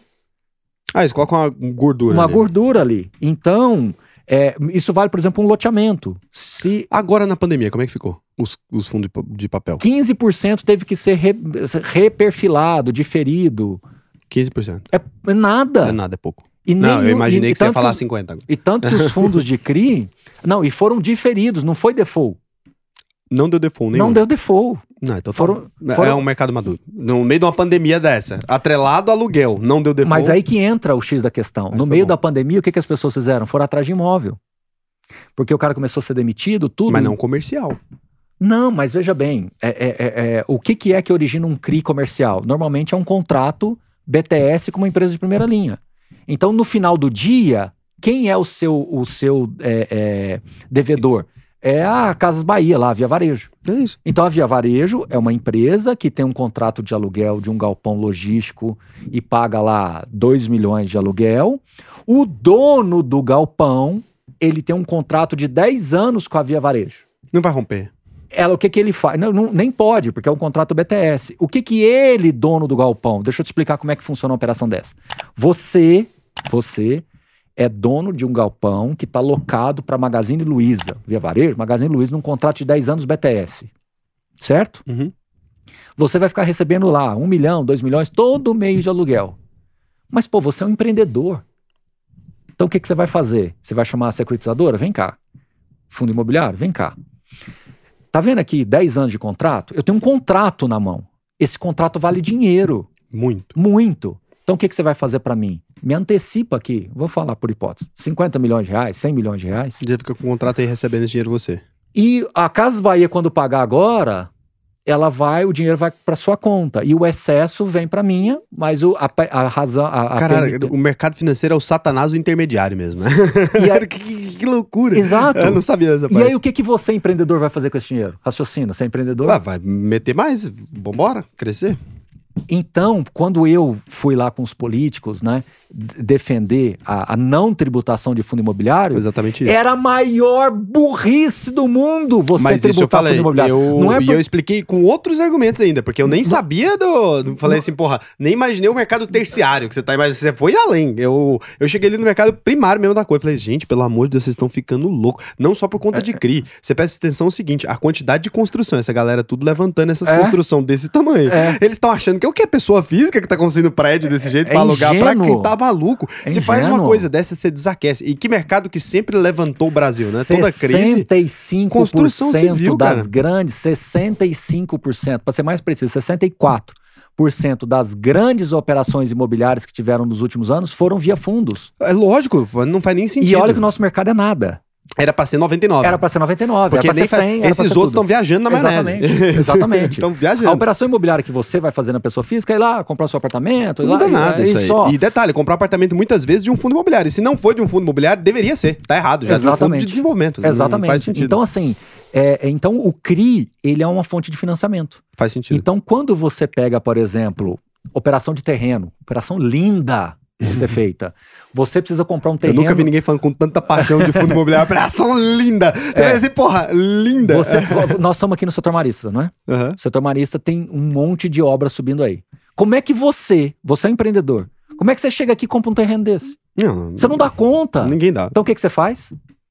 CRI, fundo imobiliário, securizador, vem cá. Eu preciso comprar esse terreno aqui para construir um prédio. Quanto custa esse terreno? Ah, custa 15 milhões de reais, 20 milhões de reais. Puta, eu não tenho esse dinheiro. Eu preciso comprar esse terreno. Então fala, tá bom, pode comprar o terreno. Comprou o terreno? Então tá bom. Comprou o terreno, vamos começar a vamos lançar e vamos começar a vender esse negócio, certo? Aí você entra, incorpora, vai começar a vender. Quando começar a subir, o que, que você faz como, como operador imobiliário do processo todo? À medida que você começar a vender, você já vai lá e amortiza. De amortizar a dívida. É o certeza. chamado cash sweep ali, né? Você já vai começa a amortizar a Pra dívida diminuir aqui o juro. para diminuir. E à medida que você vai diminuindo, Você vai liquidando aqui, a sua dívida vai diminuindo, vai chegar uma hora que você pagou o cara do CRI, que te financiou. Eu, que sou cotista do fundo, ganhei lá CDI mais 4, CDI mais 5. Você, depois de um determinado estágio da obra que já está com ela lançada, super bem vendida e a coisa está fluindo bem, é o teu lucro. Não, e ainda vem um Porra. fundo imobiliário que vai querer alugar esse negócio, pega pode, o prédio inteiro para ele. Pode acontecer. ainda vem e fala, gente, agora vamos alugar, tá pronto. Aí, você vai, aí você vai tributo, tributo fundo imobiliário. Fudeu, acabou com tudo. Ô, cê, com 60% na, na o esfera emprego, O emprego, o, o governo Eles queriam vai... 15%, né? Então você imagina, 15% não. na primeira, 15% na segunda do, do não, outro fundo é, de desenvolvimento, 15% na terceira Quando o governo falou que ia tributar, a nossa, o nosso discurso junto ao governo foi, os políticos, tudo é o seguinte, quem falou tributar vou ganhar na renda ali, você parou na primeira derivada da análise. Realmente, você vai ganhar lá 800 milhões por ano, resolve nada no governo. E arrebentou com tudo. Aí o ITBI, porque você vai ter um galpão de 300 milhões de reais que vai ser vendido, quanto você vai pagar de transferência lá em Vitória, lá em Recife? É uma burrice, é uma burrice. É, é, uma, é o contrário. É uma burrice. É Mesmo sem chegar a terceira fase, se você chegar só, a, a, assim, início ali, se você chegar é. só o básico, já tava fudido já, já lascava com tudo. Exatamente. Aí o que, que ia acontecer? Você ia trazer talvez investidor estrangeiro para financiar e vender o Brasil. Não, isso ainda Ou tem seja, a loucura. Absurdo. Isso ainda absurdo, tem a loucura. Empresa de acabamento, absurdo. sei lá o quê, Duratex, outra, tarará, outra, loucura. Outra bobagem. Se você tem fundo imobiliário, você desonera do governo também a necessidade de ficar se preocupando tanto com a previdência das pessoas. Porque as pessoas, a partir do momento que você tem um fundo imobiliário, que você constitui, e as pessoas começam a investir, vai chegar uma hora que ela fala assim: Previdência, você já não é mais tão é, importante para mim. Tô nem aí. Ou seja, o capital privado alimentando o próprio capital privado. Ou seja, é, é, o governo deveria fazer vou usar um termo errado, mas enfim, deveria fazer a propaganda, deveria propagar o fundo mas imobiliário. deveria mesmo, não é termo errado não, deveria propagar é, mesmo, é o termo certo. Viro, eu já brinquei muito com isso. Você imagina assim, o seguinte, ele pode colocar agora o seguinte, olha só, se o governo quiser criar daqui 10 anos uma regra, que eu acho que ele vai aproveitar para criar em algum momento, fala assim, cara, se você já tem mais do que a renda da aposentadoria vindo do fundo imobiliário, você não recebe. Cê, cê, não, não vamos longe. Você pega aqueles ministérios lá, o Congresso, aquela coisa tudo ali, aquilo ali é de 1960, sei lá, né? Pô, aquilo ali merecia um belíssimo retrofit. Vende tudo isso para um fundo imobiliário, vai dar rateio, cara. Por mesmo. quê? Porque você vai ter o, o, o governo como o seu locatário, num cap rate vai de 8, 9, 10, seja lá o que for. Você retrofita tudo aquilo ali, você moderniza tudo aquilo ali, você traz tecnologia embarcada para aquela. A instituição privada paga para melhorar. Pô, é, o governo paga um aluguel que é muito mais barato que a manutenção, é, porque tem você não queria, Você não queria ser dono de todos os as sedes da Polícia Federal do Brasil? Todo mundo. Ah, cara, pelo Todo amor mundo. de Deus. E a Polícia Federal ia ser é. muito melhor atendida, porque você tem uma instituição privada fazendo é aquela manutenção. É isso. A, a, o, é a isso. Polícia Federal ia economizar dinheiro, porque aquele tá. patrimônio, tanto aquele patrimônio imobilizado quanto o custo de manutenção, quando ele deixa sucatear é pior. Não, e hoje a Polícia Federal, por exemplo, aqui em Goiânia, é ali em frente ao Areião. E se ela quiser sair daqui 20 anos, cara, eu tô de frente pro Areião.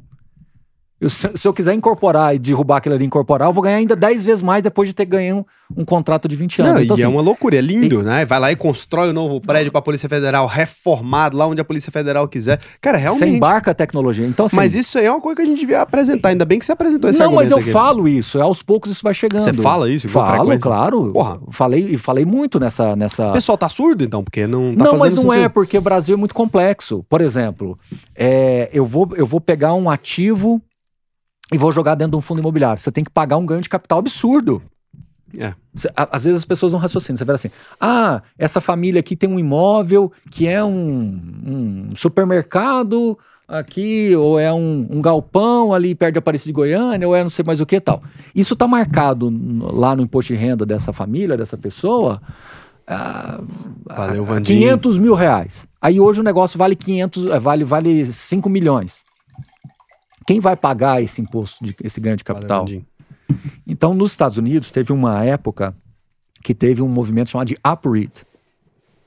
Se você for sair para integralizar num fundo imobiliário, num REIT, no caso, você não paga imposto.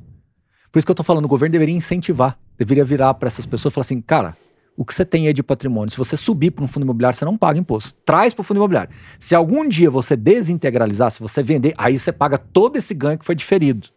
Hum. Então, o que está faltando, na verdade, é justamente é, é ter um, um, um, Eu não vou chamar de incentivo, mas ter pessoas dentro do governo dispostas a dar mais é, é, é, é eficiência Mas quando acontece esse tipo de votação, tradicionalmente no Congresso, né? Dessa vez eu não entendi. Realmente não Uhum. entendi. Porque normalmente sempre chamam pessoas pra discutir, né? A discussão foi muito pequena. Foi Não, muito mas rasa. foi- foi- não, não, não, eu acho que pela primeira vez, por isso que hoje eu tô muito mais tranquilo. Pela primeira vez as pessoas no governo ouviram. Eu tenho vídeo, tá no meu Instagram do Paulo lá Guedes. pra trocar ideia. Não, eu, eu não fui lá pessoalmente, mas eu falei com, com, com o relator. A gente fez live com ele, a gente fez live com, com, com, com deputados que estavam falando sobre isso. Não, então foi bom, porque Foi? normalmente Não, é eu isso. tenho é o vídeo no meu público, né? Instagram. Eu não vi. Eu tenho um vídeo no meu Instagram que o Paulo Guedes. Então, né, muito claro, obrigado, inclusive. que o Paulo Guedes falou exatamente sobre isso. Ele falou assim: ah, ele até deu um exemplo de uma gangorra, né? A gente veio aqui, colocou a coisa, a gangorra foi lá em cima. Aí depois o pessoal começou a pesar. Aí ele cita, eu coloquei até esse trechinho do vídeo. Ele fala fundo imobiliário, por exemplo. Aí as pessoas foram lá, nos explicaram como é que é, aí a gente equilibrou melhor a gangorra. Quando que o ministro da Economia falou tão abertamente sobre fundo imobiliário? A gente nunca tinha tido isso. Então, eu, É um assim, momento importante. é um né? momento importante. Então eu falo que é, é- é, o trabalho que a gente está fazendo aqui de corpo e alma, como eu falo, dá uma cotovelada aqui, outra ali. Às vezes a gente exagera uma coisa aqui, outra ali. Às vezes a gente talvez não enxerga uma coisa aqui, outra ali. Tudo bem. Mas se você olha o macro, esse trabalho que a gente está fazendo em prol da indústria de fundos imobiliários, eu acho que ele é extremamente relevante. Não, é, é relevante, ele é, relevante. e acho que, assim, a gente tá vendo a importância cada vez mais.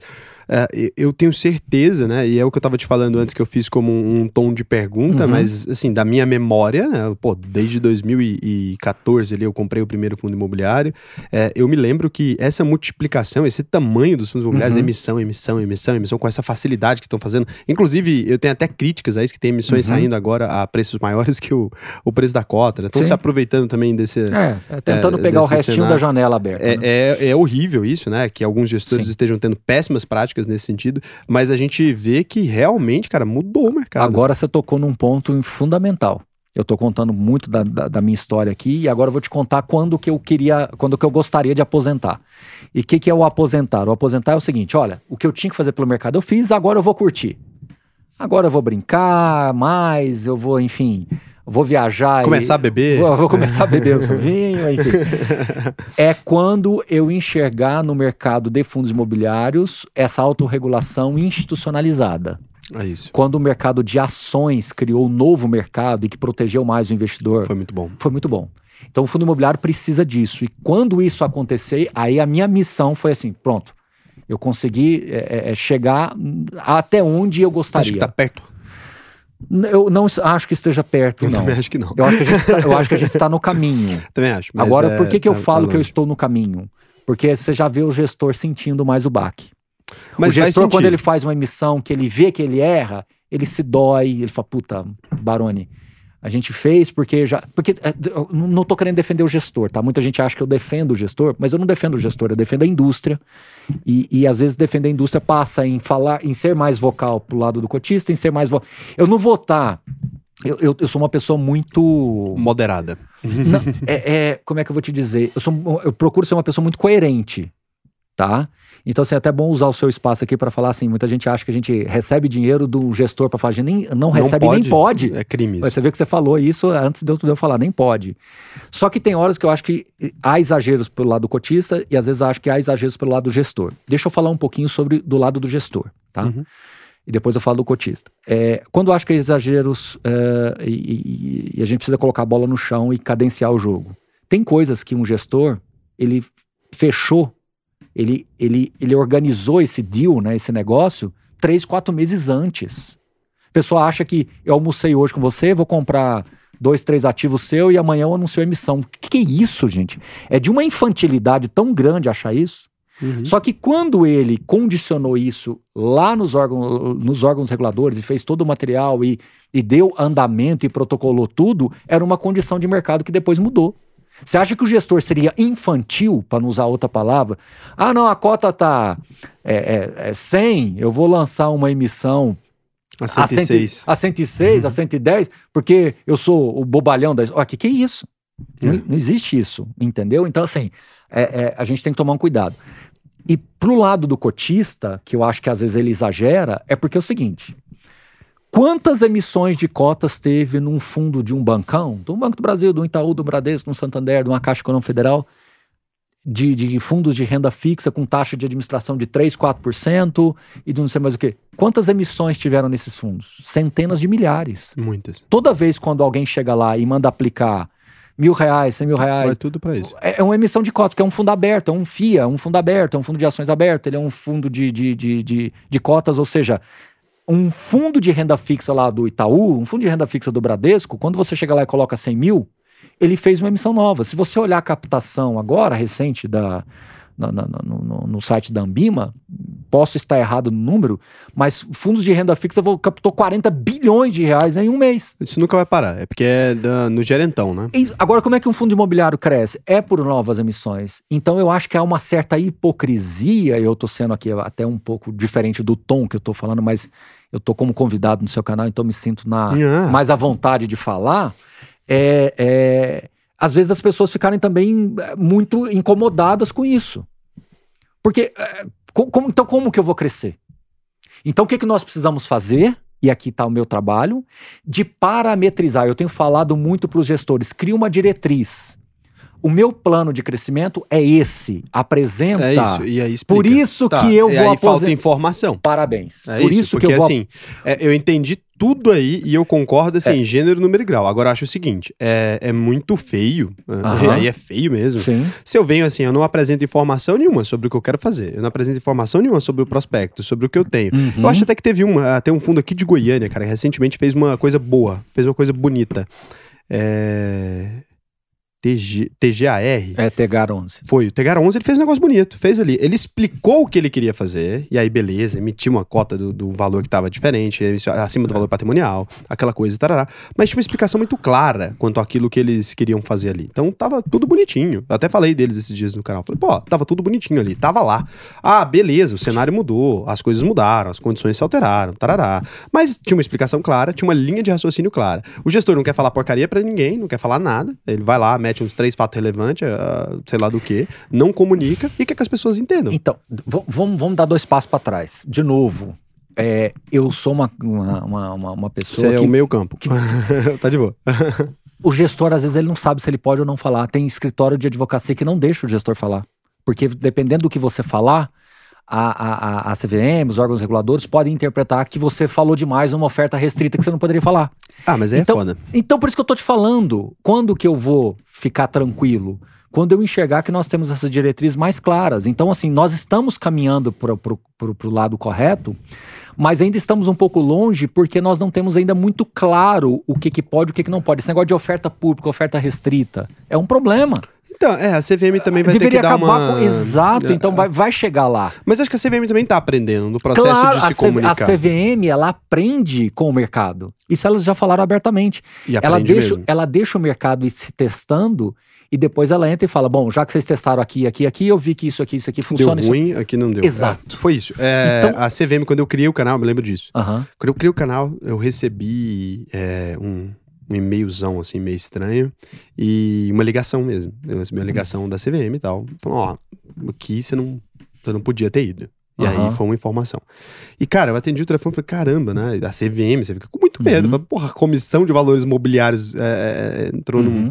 num, numa explicação ali, era uma, um, um canal de comunicação da CVM. Sim. Não era uma ameaça, não era uma notificação. A CVM tem um canal educacional, elas educacional. fazem... Exato. Cara, eles me ligaram amistosamente, informou, ó, até Perfeito. aqui você pode ir, até Perfeito. aqui você não pode ir. Cara, resolveu. Perfeito. E eu vi, né, e aí eu perguntei depois para um monte de gente que tava no mercado nesse meio, o cara falou, não, você pegou uma fase já que a CVM tinha aprendido. Tipo assim, ela já tinha aprendido a comunicar com isso. Eu achei maravilhoso, porque eu realmente, eu não tenho o que reclamar na minha atribuição da CVM. Agora eu vou te falar uma coisa que a CVM fala, que a indústria de fundos imobiliários é uma das mais transparentes do mundo.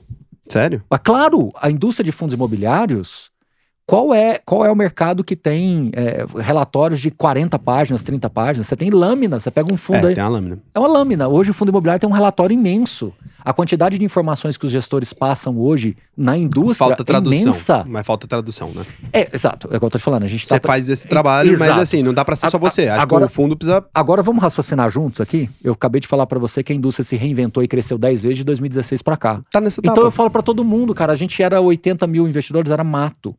É isso, eu acho que concordo. Agora que a gente está crescendo. Então, acho que em cinco anos nós fizemos muita coisa. Então, o fundo imobiliário, isso é fato, tá? ele tem todas essas dificuldades, mas ela é aqui, relativamente, a que mais cresce. Em todos os sentidos. Então vamos lá, vamos dar dois passos para trás. Mas eu concordo com você, eu não tô. Sim, eu entendi não- que você está concordando, perfeito. Assim, onde eu quero chegar é que às vezes as pessoas enxergam que há sempre uma má intenção, há sempre uma, uma, uma uma- vontade de lesar alguém, que o fundo está sempre querendo crescer porque o, o gestor só está pensando nele. E quando você conversa com os gestores, você vê uma realidade completamente diferente. E é isso que eu tento levar para as pessoas. E alguns insistem em não enxergar, porque o brasileiro tem muito esse pé atrás. Então, quando eu levo o gestor, e assim, sempre tem missão polêmica em andamento, Tem uma Quando agora ela termina- não lembro o nome, eu tentei lembrar pra, pra te perguntar, é da, não... da 20, da Vi- VISC 11. Não, não, o que- Visc tá até uma tranquila. Tem uma agora que tá 88 reais. Ah, não, você e- tá falando do valor de, de abaixo, né? É, mas essa tá uma estranha, essa é uma polêmica mesmo, porque essa deu uma diferença muito grande, cara. Essa, acho que essa não Tá. vai emitir, não vai conseguir. Mas o que que eu, por exemplo, vamos pegar uma da 20, que é um forno muito grande, que teve muita Eu polêmica, eu etc. Não, sim, assim, com certeza, como um mais um são dois, assim que terminar a emissão, eu vou levar o gestor para que ele possa explicar para os seus cotistas. Aí que entra o problema, que hoje é um entrave junto a- aos órgãos reguladores. Agora está em emissão e ele não pode falar. Ele não pode nem se justificar? Não pode, porque é período de silêncio. Então, assim. Ah, mas isso aí podia dar uma, uma abrida. Mas aí como é que nós vamos fazer? Então, assim, agora que seria a hora dele usar o meu canal e falar assim, 20, se explique pro seu cotista, porque os caras estão te xingando aqui. Então, assim, E você não pode falar? Não pode explicar? Porque você deve saber. Que, que eu tá posso dar a rolando. minha opinião. Mas você deve saber, eu falo assim, você deve ter uma, uma Mas- noção mas- um pouco maior do que tá acontecendo. Você É, não eu pode consigo entender o contexto maior. Só que eu acho que a melhor coisa que seria agora é o cotista, o gestor virar para falar assim: olha, eu tô comprando esse, esse ativo, por causa desse, desse indicador, isso, isso, isso, explicar detalhadamente. Por isso, Só que isso fiz- parece, para os órgãos reguladores, pode parecer uma, uma propaganda. Não, mas sem cobrar absolutamente nada, eu fiz isso pela Suno. E eu nem gostava de vocês, não tem nada a ver, inclusive era patrocinado por outra casa. Mas quando eu vi a emissão de vocês, eu sabia que vocês estavam no período de silêncio, sabia Uhum. que vocês não podiam falar. Eu fui ali, peguei as dúvidas que as pessoas tinham, respondi. De graça, não, não tem Beleza, nada a mas- ver, nem tive ex- contato com vocês com relação a isso. Exatamente, exatamente. Mas eu aproveitei que eu sabia que era uma janela que as pessoas tinham dúvidas. Mas é a sua falei, opinião, os caras não é não, podem falar. falando. Exato. É. E foi exato. isso. Falei, os caras não podem falar, eu vou, e aí, vou e tentar aí explicar. entra E aí entra a- o fio da navalha que eu sempre fico. Quando às vezes eu me posiciono alguma coisa, às vezes as pessoas interpretam que eu tô defendendo o gestor. Eu fui acusado disso quando eu fiz E o eu vídeo sou da Suno. super tranquilo. exato, e eu sou super E tranquilo. eu não sou, e nunca tive relação com a Suno. E- nenhuma. Exato. E isso é fantástico. Nunca nem tinha dado bom dia pra vocês. Exato, tá vendo? Então foi tá- é até bom você estar falando isso, porque às vezes as pessoas acham que ah, ah, tá defendendo o gestor, etc. Não, eu era E- patrocinado pela Levante na data que eu fiz o vídeo. Tá vendo? Então isso é, é, é o que me deixa, o que me faz dormir tranquilo. De nunca ter recebido nada de nenhum gestor e nem, o que, olha o que eu tô falando, hein? Eu nunca recebi nada de gestor e nunca nem recebi um indício de. Eu nunca nem sentei com o gestor. Então- Não, e eu sento com esses caras o tempo todo. Eu, eu falo sentei. com dois, três, quatro gestores por dia o tempo todo. Não, já me convidaram é, pra conversar e tal, mas ah, assim. não, mas isso é normal, de né? fundo imobiliário É. e tal. Mas assim, nunca. Foi por falta de oportunidade mesmo, que eu nunca sentei, não por não querer sentar, mas por Aham. falta de oportunidade. Agora, eu queria, como tem o, o Tegar, eu falei deles no vídeo, Sim. e eles são aqui de Goiânia, cara. Me chamaram pra conhecer a sede, então provavelmente eu vou lá. Então, exatamente. Eu conheço o Diego lá, todo mundo, há muito tempo. Vai ser a primeira eu vez. acho que eles erraram e acertaram ah, várias vezes. Eu E- também acho, mas é um, e- um fundo que eu gosto. Então e, e eu... eles fazem questão de estar próximo do cotista e justamente tentando se explicar o máximo que pode. Mas foram também, vamos chamar assim, vítimas, é, é, massacrados também, porque quando tiveram um problema numa das- de, determinada oferta, não podia falar. Quando terminou, pode olhar no meu canal. Primeiro canal, quando terminou a oferta, tudo acabou o período de silêncio, trouxe meu canal para explicar. Legal. Então, assim, é, é- é- e aí o que, que acontece diante de tudo isso? Que você precisa desenvolver também o lado do cotista. E agora vamos trazer para o lado do cotista. O que, que a gente precisa melhorar cada vez mais? Como nós temos uma indústria. Aí agora eu vou criticar o gestor. Você vê como é que eu sou é, imparcial nesse processo. Onde que nós temos hoje uma ponta solta? É, o modelo de distribuição de um fundo imobiliário ele é complexo. Ah, esse Ah, lado, eu isso, trabalho do lado de exato. plataforma de investimento. Cara, é caro, é Exata. ruim. Eu falo porque, assim, E o- quando o, o de vocês até que vocês conseguiram uma taxa barata, né? Mas a Uhum. galera não sabe disso, são as taxas invisíveis. Eu fiz um vídeo sobre isso, cara, que assim, eu pretendo, né, fazer, eu tenho uma plataforma de investimentos, Uhum. a gente tá agora, receber um aporte grande, a gente vai virar provavelmente uma corretora Uhum. nos próximos anos, né? Não, Uhum. não quero dar prazo, mas a gente vai fazer esse processo. E, cara, é, o número de taxa escondida, quando eu virei da parte de cá, quando eu vim por trás da mesa e falei assim, eu Show. tô do lado das corretoras, eu falei assim, cara, que horror. Porque a gente olha ali, taxa zero, sei que lá. Você vai exercer uma subscrição, vocês não estão entendendo o valor que a gente paga naquilo ali. E eu fiquei puto. Eu nunca Isso. tinha ficado tão puto na minha vida. Isso. Porque assim, eu falei assim, cara, não é possível que ninguém tá vendo isso aqui, cara. É isso. Tá vendo? Então, assim, é, caro. o meu trabalho hoje é nesse sentido, é, é de pressionar o gestor e falar, cara, tenta fazer outro modelo de Não, distribuição. tem que ter outro modelo de distribuição que Exatamente. fosse pela base dele, que fosse Exatamente. por qualquer base. Porque Traz assim, mais tecnologia dentro das processo. corretoras, a É, maior exatamente. corretora do Brasil hoje e a segunda maior, e, e até numa ordem muito grande aí, né, de Uhum. maiores ali, os caras cobram um valor absurdo. Você não tá entendendo? Pra uma, uma oferta pública ser oferecida, tanto de fundo imobiliário quanto de ação, ser oferecida dentro da corretora, tem uma taxa ali, cara. É um percentual, tá? Uhum. E é um percentual que muitas vezes não é Exatamente. brincadeira, não. Tô falando de 2, 3% às vezes, assim, até mais, tá? Então, assim, pra você fazer uma oferta pública ali dentro. Então, as corretoras realmente precisam. Então, o que, que eu tenho que falar para distribuidores e gestores? Fala, cara, vamos ganhar escala. Se você fizer uma conta, você vai entender que você consegue diminuir isso. Vai, tô dando por hipótese, uma- por metade, e a gente cresce o dobro. Mas consegue? Porque, mas tem já empresa trabalhando nesse B2B. Tem empresa Exatamente. oferecendo já hoje, e já existe essa Exatamente. possibilidade. hein? Eu, Exatamente. eu conheço empresas, inclusive a gente oferece esse Uhum. serviço lá no, na empresa que eu sou parceiro. Uhum. E a gente oferece um serviço que o, o gestor pode ir lá e criar a plataforma dele lá e oferecer por lá. Voltamos na história da autorregulação. É, É a única verdade que existe. É, o mercado vai resolver. O mercado. é, é, é, é, é, Você traz mais mercado para dentro do mercado e ele vai se resolvendo. Mas você sabe que eu acho que a gente O que explicou aqui de gosto- maneira muito, muito técnica. Tem que explicar aqui esse negócio de uma maneira mais simples Não, explicar de uma maneira mais simples é você criar é, uma forma de distribuição mais pulverizada e O que, que mais você chama de automatizada. distribuição? Vai lá, pro cara que é leigo. É, vam- vamos lá, se você concentra em dois, três players a capacidade de distribuir porque eles têm capilaridade para oferecer o produto, Então, O custo seu, sobe. a sua corretora, as então- corretoras então, principais. se você tem uma. Vamos lá, vamos, vamos, vamos imaginar o melhor cenário. Eu tenho conta numa corretora e a- a- a- o fato dos meus ativos estarem custodiados lá, assim que você tem uma oferta, A subscrição a tem que acontecer subscrição tem que lá. acontecer lá e essa corretora é, é- é- Cobra uma taxa. cobra uma taxa lá e coloca tecnologia para ter menos interferência humana. A partir do momento que você coloca mais interferência humana, o custo vai subindo. A E B3 não pode resolver isso? Não, acho que a, a, a- a B3 ela faz parte do processo, mas eu acho que ela não é uma distribuidora. Então, Então, ela não é a distribuidora, mas ela pode criar uma regra para essa distribuição para ser mais simples. esse é uma, esse é uma, igual eu tô te falando, esse é um assunto que envolve muitas variáveis, muitas verticais, entendeu? Acho que o, o modelo de distribuição ele tem que ser mais pulverizado justamente para que você.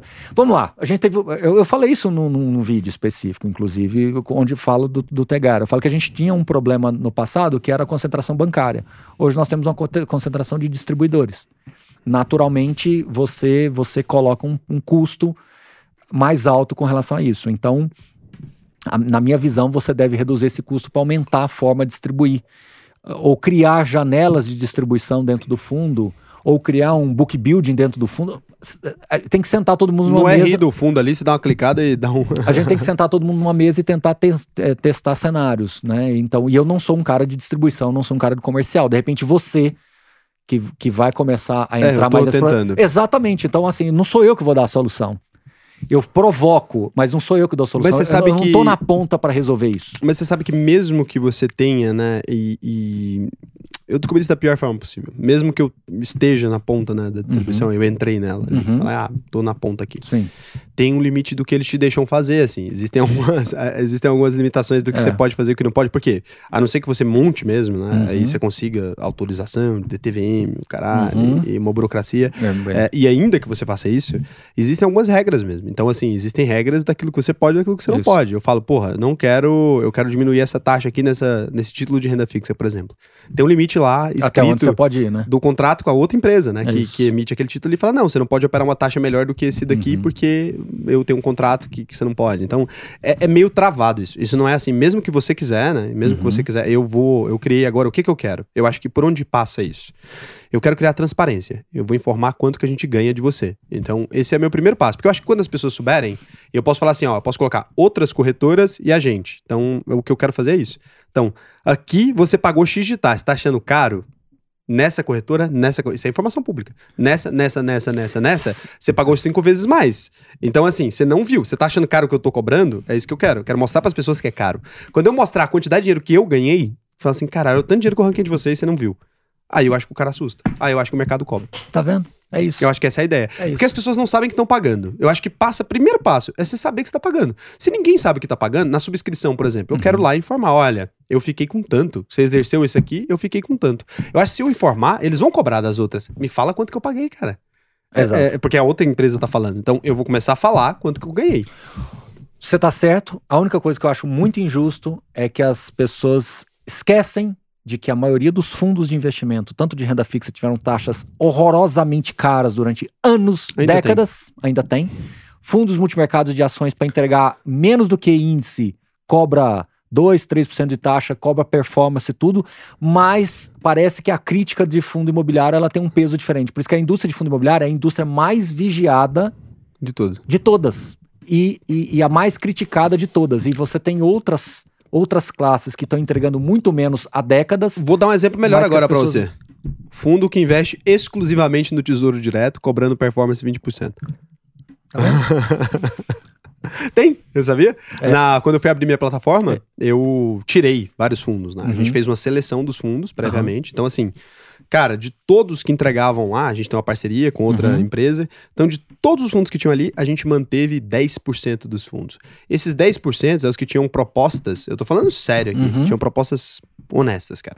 É, minimamente honestas. Tô falando assim, honestidade. Você entregar ali um trabalho, que existe um trabalho que está sendo feito. Não é você Por enfiar isso- em Tesouro Selic e cobrar Por performance. isso que às vezes me dói quando eu vejo algumas críticas de fundo imobiliário. A gente tem que melhorar. A gente Tem. tem, deficiências, a gente tem problemas. Mas nisso você tá certo. Mas eu acho que a gente às vezes toma porrada mais do que deveria. Não, você tá perfeitamente correto. E, é, e assim, isso aí, eu não sou injusto nunca, cara. Uhum. nunca sou injusto. Nisso aí você tá perfeitamente correto. Se você comparar a indústria de fundo imobiliário com a indústria de fundos. Nossa, mãe do céu. Não, não dá. Não É, dá. é. Não, não, não é um para, nem comparativo. Só que você não, dá. vê crítica. Então, tem. Mas assim. Isolado, são coisas pessoas, isoladas. as pessoas o mercado é tão, é tão embrionário ainda É. no Brasil que as pessoas nem entendem de fundo, cara. Exato. As pessoas confiam quando você fala assim, tem um gestor ali. Então, assim, no fundo imobiliário, a pessoa, ela aprendeu a criticar por alguma razão, não sei porquê. Renda variável, as pessoas pegam mais em cima. Agora, quando você vê um fundo ali, aquele público que tá no fundo ainda, ele, Ele não tem essa noção. não sabe, tem cara. Infelizmente. Porque, assim, quando eu tirei, por exemplo, né? Eu tirei COI da plataforma. Eu tirei COI da plataforma. Uhum. Cara, isso não é um investimento eh, estritamente ali. Pode até ser em alguns casos, tem Uhum. bons COIs ali, 1%, 0,1%. Mas você precisa pela regra. Falei, pô, não vou operar, não tem COI na plataforma, porque se você pegar aquilo ali, na maioria dos casos é uma aposta ruim. Então, uma Uhum. aposta ruim. Ah, se esse copo cair, eu jogar cinco vezes no chão e ele não quebrar, eu te dou 100 reais. Não- tinha muito COI que era assim, a maioria. Uhum. Então eu tirei aquilo da plataforma, teve gente que reclamou, cara. Falei, porra, tem que pôr COI. E eu falei, cara, não dá, não, não, não tem jeito. As ofertas de COI que tem, que existem no Uhum. mercado, são ofertas muito ruins. Você tá comprando um produto ali que não tá fazendo sentido. E aí eles não conseguem entender que aquele produto é nocivo para ele, não conseguem. É, então, assim, é, é por isso que eu falo que esse trabalho educacional caiu no nosso colo. É isso. Paciência. Ou, ou você enfrenta, ou infelizmente você vai acabar engolindo é, um sapo aí sem, sem, sem ser a, a- o seu, a, a sua dor. Você vai acabar recebendo uma dor que não é sua, né? É isso. Então, às vezes, a gente aqui do nosso lado sente as dores, às vezes a gente apanha um pouquinho, mas nada substitui um trabalho íntegro e, e procurando falar aquilo que, tá, que você tá vendo e que você tá Honesto, sentindo. eu acho que é Honesto. isso. Ter honestidade, não tratar as pessoas como idiota é o primeiro passo. Exato. E é, é fazer com que as pessoas entendam em que é um jogo de interesses E que tem que ser. e que tem que ser. Isso é capitalismo, e quando porra. você e quando você polariza, você não está contribuindo para o mercado. Também acho que não. Ah, eu sou pró-cotista, eu sempre vou ficar aqui, sempre vou fazer isso. Não vai Não, desenvolver. não, vai até porque desenvolver. é igual Porque gente que não fala que não o entra em IPO, não entra em oferta pública. Se, se você não olhar do outro lado e se você não se colocar do lado das pessoas, você não vai. Aí qual é o seu papel? Qual é o seu papel? Eu posso ser um grande ativista investidor, eh, investidor. Ok. Então, tudo eu vou sempre olhar só o cotista. Eu posso ser pró-gestor. Tudo eu vou querer que o gestor. Eu não consigo ser assim. Tem hora que eu acho que o cotista exagerou, tem hora que eu acho que o gestor exagerou, tem hora que eu acho que o distribuidor exagerou. Né? Ah, não vamos longe, tem ofertas aí que vieram ao mercado com 10, 12 centavos e outras vindo a 4 reais. Isso eu acho fantástico de acontecer, porque mostra que é possível sim você fazer uma oferta barata. Sim. Tem gestor que vem com uma oferta, dá 1% de rateio, ou seja, o cara capta horrores, e tem outros que o cara não capta 5, 10%. Eu acho ótimo isso acontecer. E tem cotista de fundo imobiliário que entrou no, no, no fundo imobiliário pelo motivo errado, porque o juro caiu a 2%. Alguém falou para ele que fundo imobiliário agora é a melhor coisa do mundo, e ele vai sair pelo motivo errado, porque agora o juro vai subir e ele vai sair pelo motivo errado. E vai ter cara que está formando patrimônio, que está aposentado com fundo imobiliário, está feliz da vida, está multiplicando o seu patrimônio. Então eu acho isso ótimo de acontecer. Né? Essa pluralidade acontecer, porque mostra que é, é, é, quando você se coloca de vários lados, você entende que vão ter coisas positivas e negativas dos dois lados. Então, eu não condeno todos os gestores, eu não condeno todos os cotistas, eu não condeno todos os distribuidores.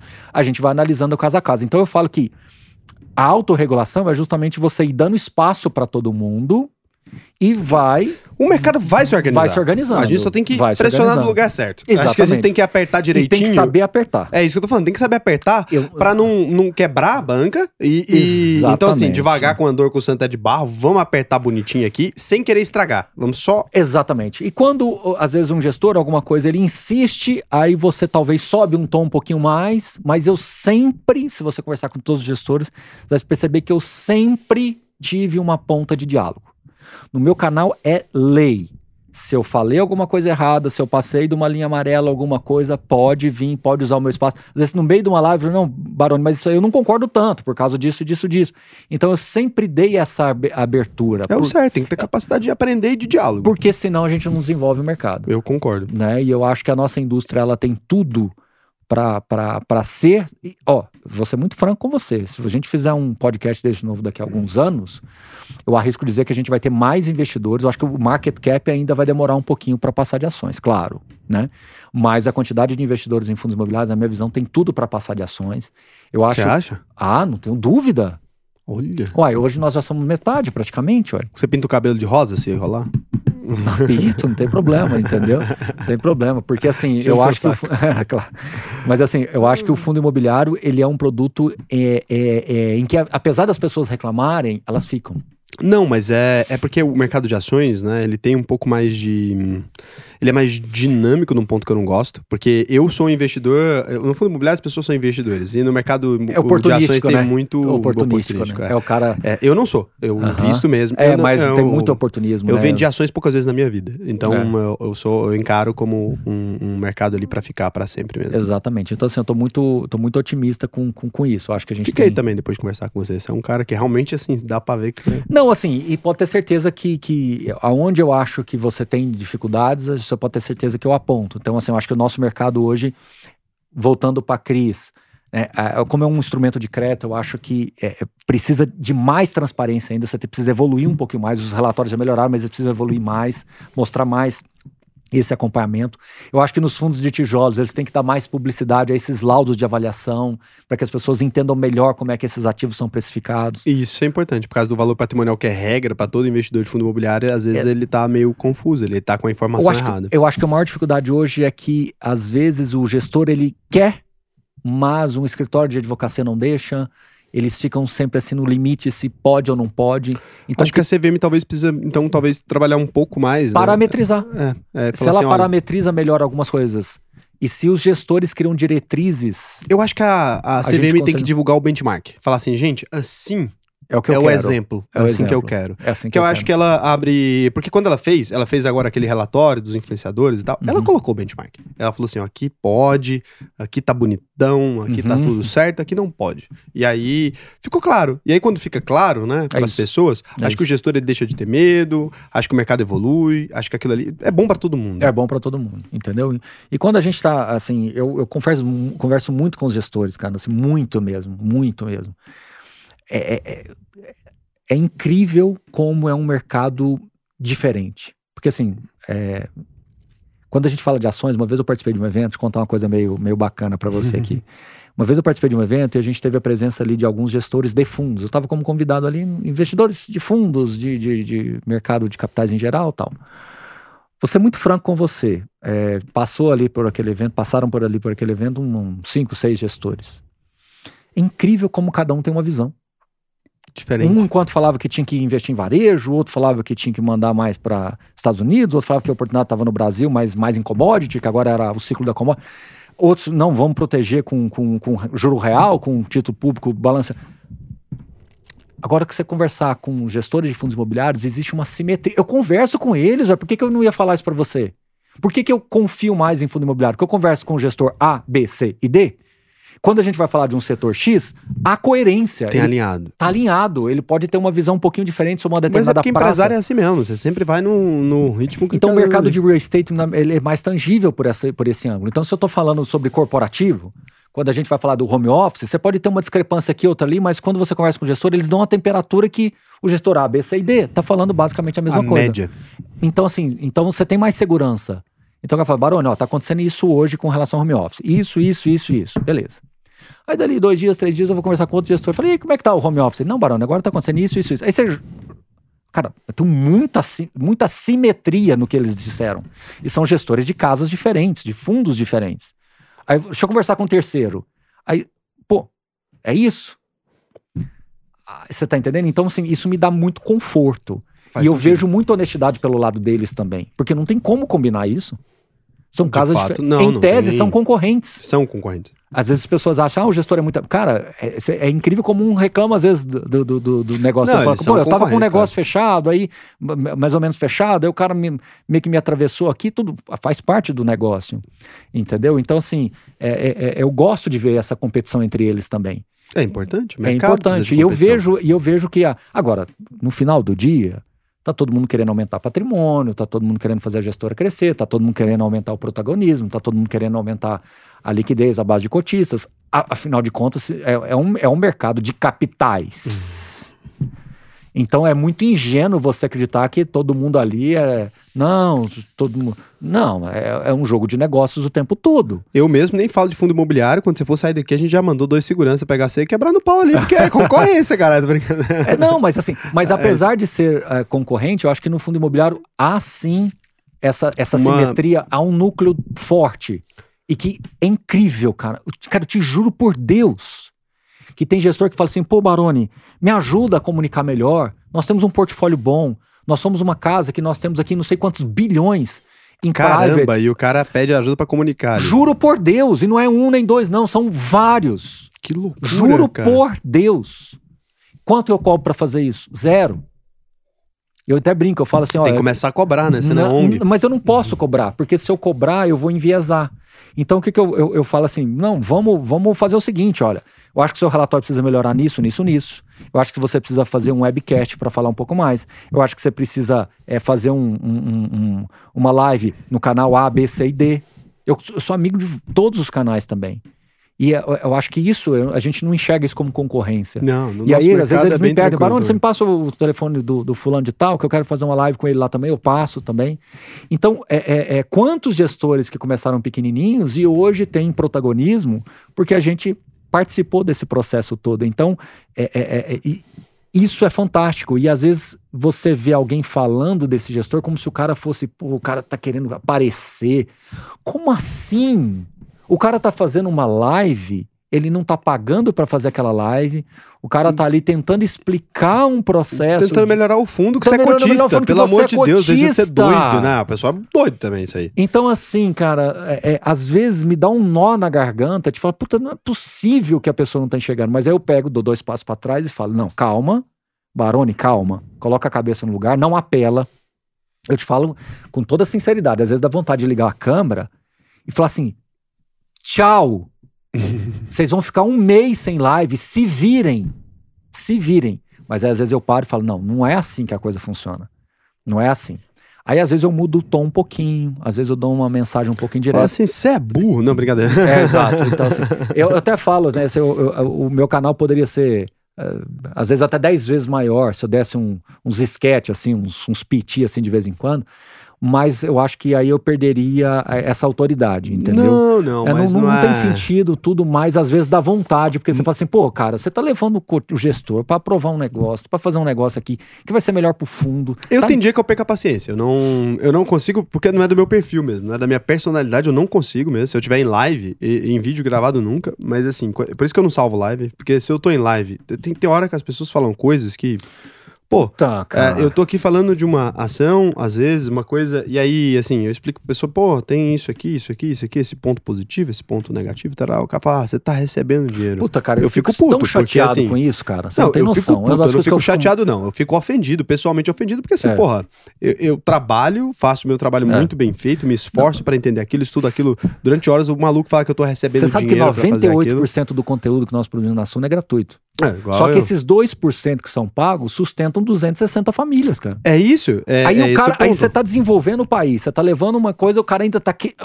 Às vezes. Isso me dá cara, raiva. Às vezes eu falo assim, a- a- aí você pega e fala assim, mas você para, respira e fala assim, não, mas peraí, tem esse, é, essa topeira falando isso, só que do lado de cá tem um monte de médico A que tá maioria é avaliando. uma galera. Você tem um monte de professor que tá aqui aprendendo, você tem um monte de cara jovem que tá aqui admirando o seu trabalho. É então isso. assim, respira, calma, dá dois passos para trás, Eu não amadurece. consigo, eu É, fico puto. não, Tem mas- dia que, cara, é, é realmente, tipo assim, quando. Se É. não atenta contra a minha honra mesmo, aquilo ali que, porra, eu trabalho mas- todo ma- dia pra fazer isso aqui. Mas você sabe que, que, cara, tem, tem assim, tem muitas pessoas que estão por detrás disso, que elas, elas olham pra isso e a forma que ela tem de se expressar é assim. É- é- é, eu, eu, bom, aí, aí nesse ponto você vai ter que aprender comigo mesmo. É, eu, em sala de aula, tive muitas experiências em que eu percebia nitidamente que a pessoa que estava, o aluno que estava lá, às vezes, criando alguma confusão, criando alguma, algum desconforto em sala de aula, o cara só queria atenção. O cara não teve atenção na família dele. É. Então, assim, às vezes a pessoa está fazendo isso porque é a única forma Dá até atenção. dela ter atenção. Pode ser. Entendeu? E aí você tem um problema, porque se você começa Mas a dar. eu não aten- tenho a maturidade de. É então, mas é aí que tá o X da questão, né? Por isso que é professor. É, não Essa que é a diferença. O- o- o- E aí tem duas, duas formas de tratar. Quando eu percebo que é recorrente, eu dou alguma atenção, eu respondo para essa pessoa e aí ela some. Ou aí entra a regra de ouro de redes sociais. Às vezes é melhor você ignorar, porque Eu bloquear mesmo, né? Isso me eu nunca bloqueei uma pessoa. Sério? Ai, pode olhar aqui no meu celular. Porra, Você eu- Tem como olhar no, no Instagram? Você tem como bloquear? Hum, Juro por Deus. Não, não, mas eu acredito. O que, que é isso? Juro por Deus. Eu nunca bloqueei uma pessoa. Cara, eu, eu bloqueio. Se, Eu- se me ofender de maneira pessoal, e aí, assim, o que eu tô falando? Então, assim, se você criticar as minhas ideias, eu não me ofendo com isso. Então, assim, se você vier e falar assim, porra, não, não é isso que você falou, tá errado, ou sei lá o quê. Ah, mesmo que seja ofensivo, ah, tomar no seu cu, tá falando Tá. merda. Isso aí eu não me importo. Se for pessoal, se for ataque pessoal, aí eu fico. Aí eu É, bloqueio. eu, eu, eu não bloqueio. E a, a orientação que tem, é, tem pessoas da, da Suno que têm acesso à minha rede social, é que nunca responda grosseiramente para ninguém. São as duas orientações. Nunca bloqueie e nunca responda grosseiramente. Responder grosseiramente não respondo, não. Mas É. bloquear eu bloqueio. É, não, eu não, não, não, não bloqueio porque, enfim, eu acho que se eu bloquear vai motivar essa pessoa a criar outro nick ou outra coisa lá, sei lá o quê, e voltar talvez até com mais energia. Então, é, mas isso é, é igual eu tô te falando, é natureza, entendeu? E eu te garanto que essa pessoa jamais falaria isso pessoalmente. Não, não isso fala. aí não fala, mas não fala mesmo. Então, ah, não assim, fala mesmo. Eu tinha um é. cara que era hater, assim, ele di- divulgou uns vídeos mesmo. Ele fez vídeos mesmo, a- Uhum. a- atacando meus vídeos, assim. E daí um dia eu peguei e grilei com ele mesmo, eu liguei pra ele. Peguei, liguei no telefone da casa dele mesmo. Peguei, liguei. e aí eu vi que a mãe dele lá atendeu o telefone, não morava mais lá. Daí pedi o celular dele, liguei no celular dele. Falei, ô, boa tarde, você tá me xingando aí na internet, eu decidi te ligar. Daí o cara começou a gaguejar, tudo apagou os É. vídeos tudo e largou de mão. É, é isso aí. Então, assim, eu, eu- e eu não, não, não tenho esse. Às vezes tem umas pessoas que. é, eu não tenho hater. Realmente Ah, não tenho. Mas não tenho Hater mesmo. também não. É, o hater que eu não. tenho, o que eu tenho é algumas pessoas que às vezes criticam, Sim. ah, porque ah, essa emissão você deveria se posicionar de uma maneira mais, mais é, é, é porque assim é, o mercado está crescendo muito, então não dá também para você ficar se posicionando o tempo todo, o tempo todo Sobre de tudo. tudo. Não dá, né? Agora uma coisa que eu tenho consciência é que a gente sempre escreve alguma coisa no relatório. Isso a gente escreve alguma coisa. Então assim, às vezes a pessoa não é assinante E, e aí a gente também tem que olhar para o lado do assinante, né? Não, é um é negócio, é um é negócio. claro. Então, assim, eu não vou ficar fazendo coisas públicas o tempo todo e me posicionando publicamente o tempo todo de graça, porque senão o que, que vai me levar a ter um negócio de assinante? Isso eu, tenho, eu não vou ser hipócrita. Não, mas isso Eu não vou é te- ser hipócrita, você é um capitalista, pelo Eu amor vou- de Deus. É por isso que você investe. exatamente, É, O mínimo exatamente. que a gente Eu no mercado te- de capitais é que sejamos capitalistas. Eu vou te entregar um monte de coisa de graça, mas eu não posso te entregar tudo. Tudo não. eu Tudo também não. né? Ninguém entrega Até tem tudo. uma frase que diga, né? Não me, não me peça para te, pra te entregar de graça a única coisa que eu posso te cobrar. É isso? Não é? Então, assim, eu, é, eu acho que eu já faço muito. Isso eu tenho total eu consciência. também. Porra, eu tenho 678 vídeos publicados. Pois é, então assim. de graça. é exato. Então, então é isso. Então acho que já, já é suficiente. Então, então.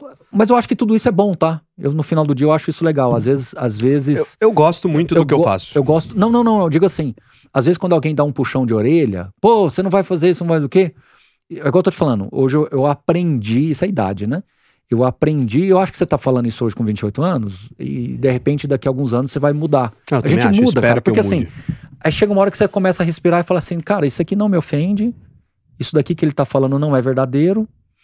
É, quando eu tiver uma oportunidade, igual eu tô tendo agora, eu nem sabia que a gente ia entrar nesse assunto, eu vou falar e, naturalmente, outro dia eu conversei com, com um assinante, né? Ele pegou e, e começou a entrar em algumas questões.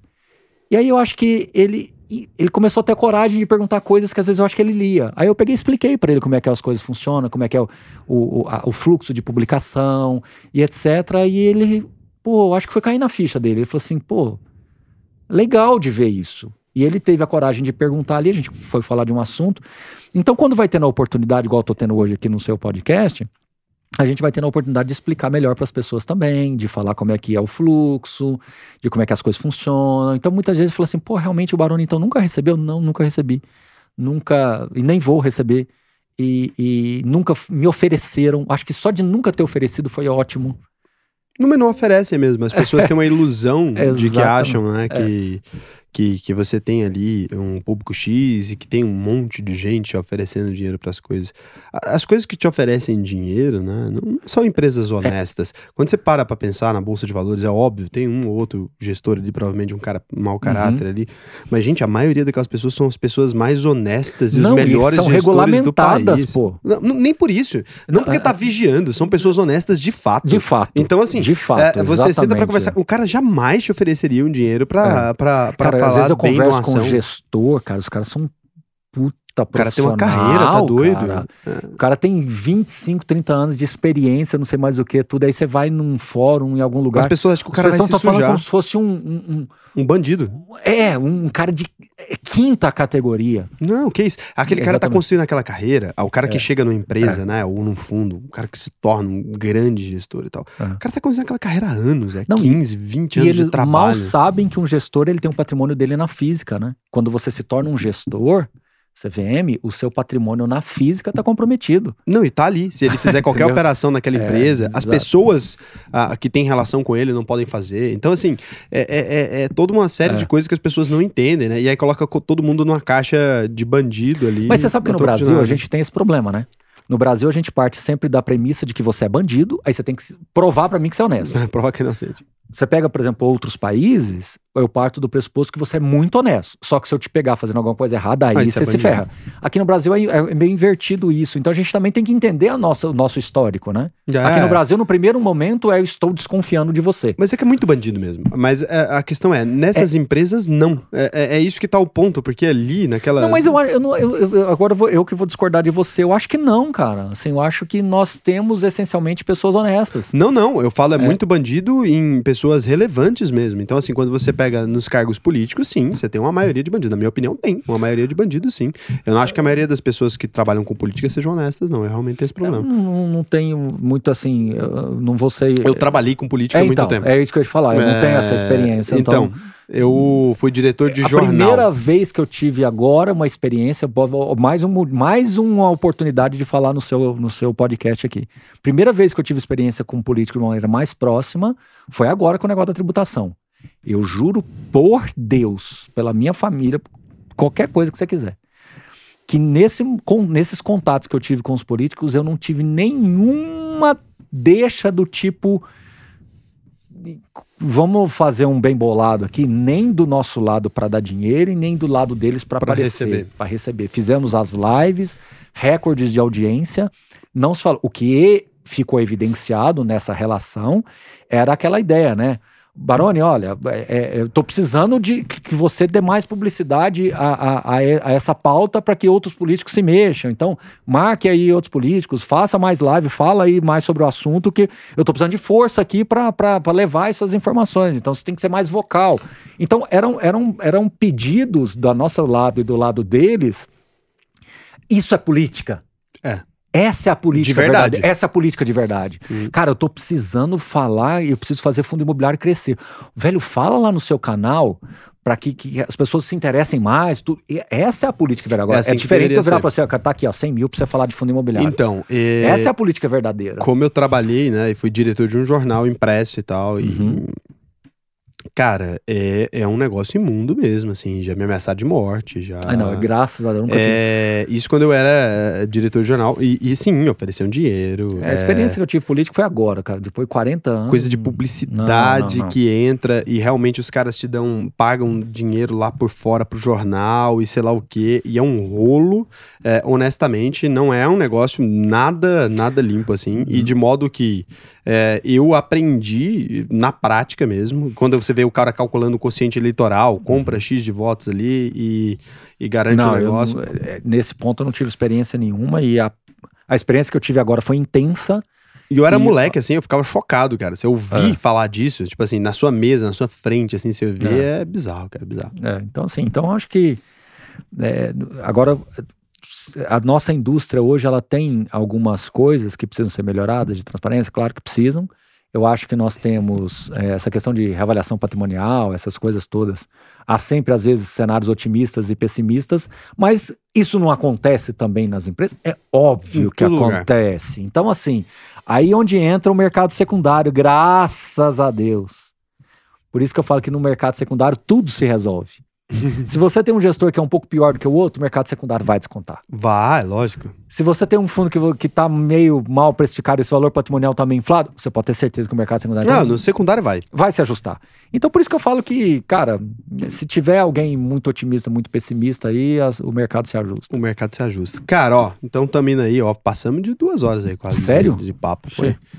É, foi uma conversa aí eh, longa Mas e agradável. Tem problema passar de duas horas? Não. Tem não. Não, que né? que é podcast, eh, Dizem que podcast é. É, é livre, né? infinito, vai o tanto que quiser. Mas assim, quero te perguntar uma coisa antes da gente Uhum. encerrar aqui, depois aí você dá aí suas redes e tal. O cara já é famoso, não vou ficar aqui ah, fazendo a divulgação.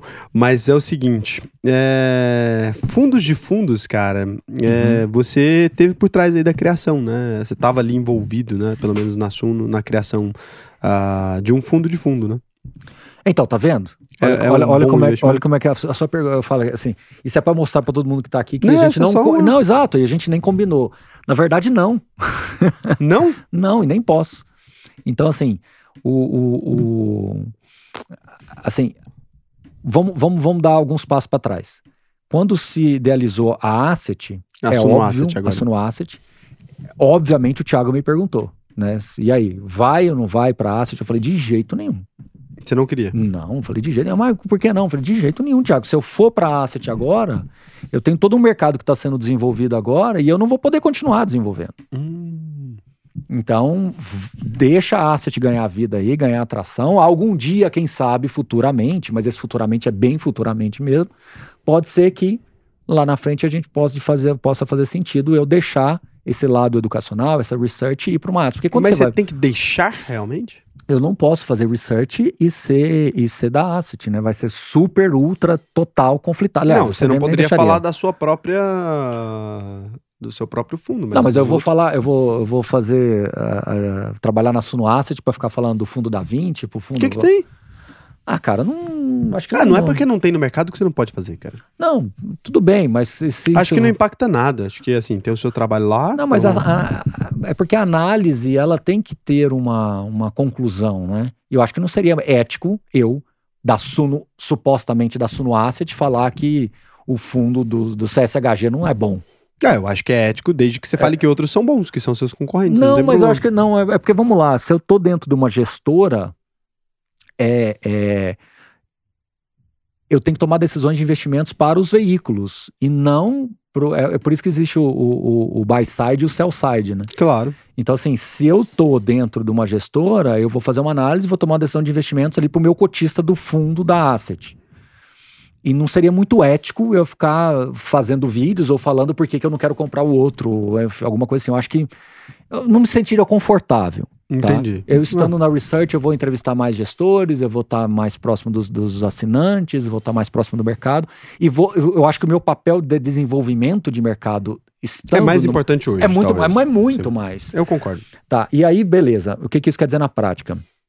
Que hoje a decisão de investimentos da, da, da Asset é independente da Research. Não, mas tem o, o outro fundo antes que é em parceria com outra empresa. Ah, não, esse da o Kizu. E você criou uma regra Não, ali, aquela que- regra sua? Então, aí sim, o Kizu, ele é um fundo que replica o índice Suno 30. Então, mas você criou o índice Suno 30. Aí tudo bem. Mas Eu você criou? Sim, eu É tive isso um- que eu tava falando. Não, Não. tava falando do. Ah, você não tá falando do FOF? Não, não tava. Ah, não, beleza. não, eu perguntei, porque. Não, mas Não. o Kizu também é um FOF. Kizu é um FOF que replica o índice. Então, assim, Então, agora aí sim. o índice Aí, que beleza. você fez. Agora, Ah, não, eu não beleza. tava falando do, do Beleza. fundo, não. Como é que é o nome do fundo? Esse é o SNFF. Isso. O SNFF não é o que eu tava falando, não. Eu tava Ah, falando porque do- você criou um índice que virou um FOF. Sim, então eu criei o índice, né? Eu e. Até achei estranho você falar que não tinha problema. não, não, o Suno 30, assim, eu não Mas é um FOF.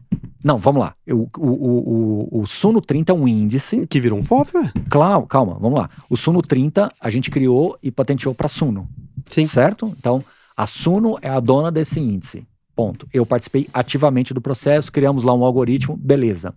A Kiliman, a Kiliman, que é uma gestora independente, ela fez uma parceria com a Suno e meio que é, puxou essa, essa, essa patente para ela, vamos falar assim. Eu não sei os termos. É o uso desse. Isso, eu não sei os termos lá. do contrato, Tá. eu não sei. Então, mas aquilo ali as pessoas investem, é o, o FOF da Suno. Isso, só que o Ah. Suno 30 hoje ele não precisa mais do Barone. Não, ele não precisa porque você criou uma regra ali que ele, investe, mas entra- era isso que eu tava perguntando. Exato. E aí, quais são essas regras e tal? Você pode explicar melhor. E faz sentido um FOF para o investidor? Você investe em FOF? Não, não invisto em FOF, justamente porque eu entendo que a minha carteira é uma carteira já diversificada. E ela tem uma dinâmica de atualização é, dentro da nossa política da research. Eu criei o Suno 30, a gente criou o Suno 30, por quê? Porque a gente entendia que, a gente entende, aliás, que o IFIX ele não dialoga mais com o investidor moderno. O IFIX até que melhorou um pouco agora recentemente, mas antes um pouco do Suno 30, o IFIX tinha um monte de fundo lá que não, não tinha mais relação com a pessoa física. De fato. Então ele já não era mais a média do mercado. Então o Suno 30 veio para Você representar. queria criar uma média do mercado. Exatamente. E ele tem umas regras lá, né? O fundo. Não pode ter FOF, não pode ter monoativo, né? Tem que ter pago dividendos nos últimos 12 meses para você eliminar fundos novos, etc. Entendeu? Beleza. E tem uma regra de 30 maiores do patrimônio. Era isso que eu tava falando, porque como tem esse índice, né? Uhum. E, e esse índice é um índice muito legal, eu acho muito interessante. É muito legal. Aí eu tava perguntando, eu não tava nem perguntando do SNFF não, porque o SNFF eu até falei no vídeo que eu fiz, falando que você não tinha interferência, que as pessoas na hora que fala de Suno já lembram de você, né? Eu Sim. falei, não, o professor Barone é esse aqui, ele não tem nada a ver não. Exatamente. Na verdade, o Suno, o, o SNFF, ele é inspirado na nossa carteira da Research. Só que eles só recebem as informações assim como você que é assinante, Junto com todo mundo. junto com todo mundo. Então não tem uma... inclusive, inclu... Tem um privilégio pros assinantes, no caso, nesse caso, porque tem... Os assinantes recebem até antes daquela ação lá, né? Não, vamos lá. Vamos, vamos, vamos. Como é que é a dinâmica do Suno 30, ah, do, do SNFF? É, o gestor do fundo, que é totalmente independente da- de mim lá, vamos falar assim, ele, ele compra os fundos que são recomendados ou que têm o viés positivo. 80% da que carteira. você que faz. Isso. 80% da carteira dentro dessa estratégia. E ele usa uma outra parte da carteira para acessar alguns fundos é, que não tem, que não chega no investidor pessoa Que física. não tem nada a ver com você. que não tem nada a ver comigo. Exatamente. Hum. A ideia, segundo ele, é que cada vez mais o fundo vai ficar mais próximo. Isso é público, ele já falou em várias lives, em Instagram, etc. É que o fundo vai ficar cada vez mais próximo da carteira e cada vez mais próximo desses fundos. Mas então esse é o fundo, de toda forma. Não, você não tem, eu entendo, é porque você não tem um conflito de interesses, porque você Isso. teria. É, é, é seu Isso. fundo, mas ele é seu fundo e não você é o fundo dele. É diferente, ele age de acordo com aquilo que você age e de aquilo que você faz É. lá, e ele reage a você, e não o contrário. E Isso. não você Aí reage a vamos ele que supor- mudaria a, a, a essência Vamos da supor coisa. que um fundo saia da carteira, né? Em algum momento Sai de lá também. vai sair de lá. Não é tão imediato, ele, ele vai. Então, sair, não. então é o seguinte, você encontrou o mundo perfeito, porque o detalhe é, para aqueles investidores ali, tem um pouco de barone ali, Tem, um pouco muito, um pouco muito. É, Aham. e, e, e ao mesmo tempo que você não tem nada a ver com isso. É o fundo que tá te copiando. Exatamente. É para aquele assinante ou para aquele Você encontrou investidor. a ética. Pronto, parabéns. É o que eu tô falando. é. Inclusive, nós É, somos, inclusive, nós fomos colocados à prova agora recentemente e algumas pessoas maldosamente criaram uma informação maldosamente. Um determinado fundo saiu da carteira, tá? E, o e, e ele saiu da carteira no início de julho.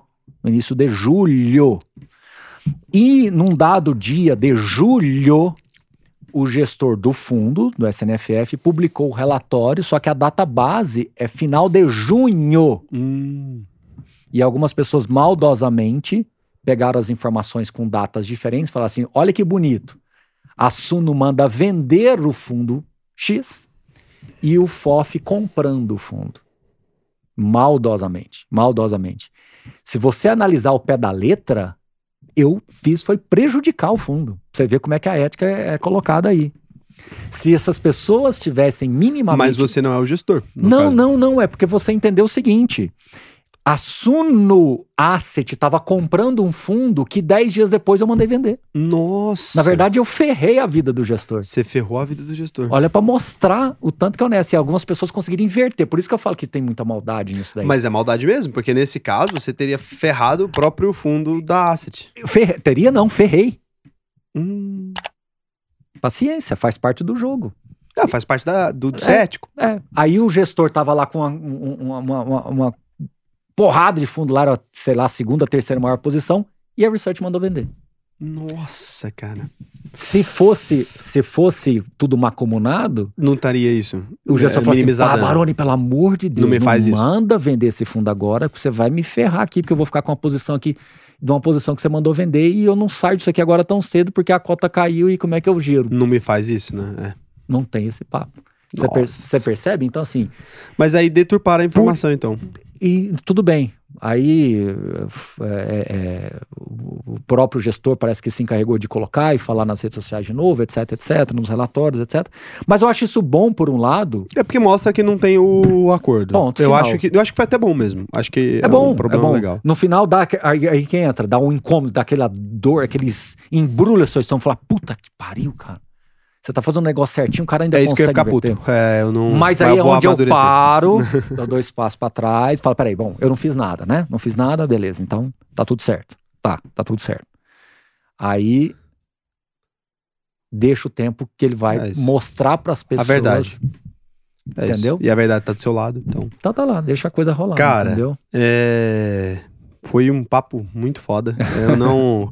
Confesso que quando eu conversei com você a primeira vez, né? E que você me deu um book de agenda de dois meses, eu falei, que cara, filho da puta. Eu não, não, não tinha gostado de você, não. Mas em cinco minutos que eu sentei ali fora com você, eu falei, porra, cara, massa pra caralho. Você é um cara É, sensacional. Não, cara. na verdade, assim, a- o- a- por isso que eu tô falando que eu tô diminuindo um pouco de aula. Eu percebi, na hora, É, por isso você que eu falei, na hora né? que eu vi você explicar o que É. você fazia, aí eu falei, É. como eu sou cuzão, né? Julgar o cara, é, você encaixou É. ali do jeito que, que foi possível pra você atender tudo que você precisa fazer. Então, assim, Exatamente. muito obrigado pelo seu tempo. Imagina. De verdade mesmo. E, cara, foi um prazer mesmo conhecer você, conhecer sua história, entender o cara que você é. Acho que mudou tudo da forma como eu penso mesmo sobre a fundo imobiliário, alterou um pouco. Eu sempre falei mal de crise, inclusive, se você quiser ver lá no canal depois. falei mal a vida inteira. Mas é porque realmente, né? Não, mas tá é, certo. eu tinha. Eu tenho pontos é, ainda que, assim, você me esclareceu algumas coisas interessantes aqui sobre isso. E, e- e realmente é o que eu falo para as pessoas. Eu não, não sou doutrinador, eu não sou. é, não, não é religião isso. Eu, eu sei até certo ponto Uhum. e a gente vai aprendendo, né? Uhum. Então, assim, quanto mais se estuda, e eu sou aberto para aprender, quanto mais se estuda, mais se aprende. Acho que Uhum. hoje você me ensinou um monte de coisa legal, achei interessantíssimo, assim.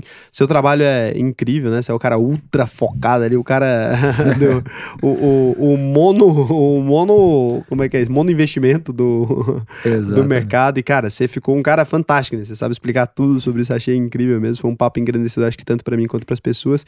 Se quiser deixar aí um recado final, suas redes aí, cara, para as pessoas. Então, primeiro, obrigado, assim, e, e de novo, é, a gente está sempre aberto o tempo todo, a gente procura atender todo mundo o tempo todo. Tem os desafios de agenda, tem os desafios de. Agora todo mundo quer fazer só live à noite, todo mundo só quer fazer. então, assim, e, e a gente tem que correr atrás de todo mundo e atender todo mundo. Mas que bom que deu certo, espero que realmente o teu público goste também. Nas redes sociais é arroba professor Baroni no Instagram e no, no YouTube também, professor Baroni, lá vocês vão encontrar. É um assunto realmente muito é, dedicado a fundo imobiliário. Eu falo que o que me credencia, eu até brinco muito, eu falo, qual é a minha credencial? Minha credencial é respirar fundo imobiliário o tempo todo. Então, eu, a, a, claro que eu consigo falar de outros assuntos, mas o meu dia a dia, a minha rotina é fundo imobiliário. Não falo... consegue, não. Ele não falou nada que não fosse fundo imobiliário. então, assim, eu, eu gosto muito do, do, do, tema. Eu acho que as pessoas deveriam experimentar, acho que como recado final, quem ainda não investe, eu acho que deveria experimentar o fundo imobiliário. Eu acho que vale a pena você escolher aí vai, cinco fundos imobiliários, dez fundos imobiliários, é muito barato diversificar. A gente já falou isso aqui, eu vou repetir. Mesmo. É muito barato. Então, com mil reais, com dois mil reais, você consegue montar uma carteira com vários setores, com vários gestores, com várias estratégias. Então, eu acho que vale bem a pena. Os relatórios, né? Eu estava falando de FOF, né? Os relatórios de FOF são aulas. Uma das coisas que eu mais gosto de ler e aprender são com os gestores de fundos de fundos. Eu acho que eles têm assim uma quantidade muito grande de informações e de experiências que eles compartilham. Então, é, é, é, muito bacana de você ler e aprender nos relatórios de FOFs e eu acho que isso vale muito a pena. As lives com os gestores também são muito boas para você aprender, sempre tem alguma coisa nova. E eu convido todo mundo a, a vir para esse mercado de alguma forma e aos poucos você vai montando sua carteira. E não se preocupe muito com percentual, não existe percentual certo. Se para você 10, 15% do seu patrimônio imobiliário está ok, tudo bem. Se você acha que tem que ser um pouquinho mais do que 50, 60, não tem problema também. Manda brasa. Já vimos aqui que o cara com 100% tá com puta desempenho. é, e eu quero convidar aqui o professor Baroni a começar a experimentar álcool. É uma droga famosa aí no mundo, sério mesmo. Estamos aí com mais de 7 mil anos de tradição, pelo menos registrados, do, do consumo de álcool na sociedade. Faz muito bem para a saúde. Mentira, não faz.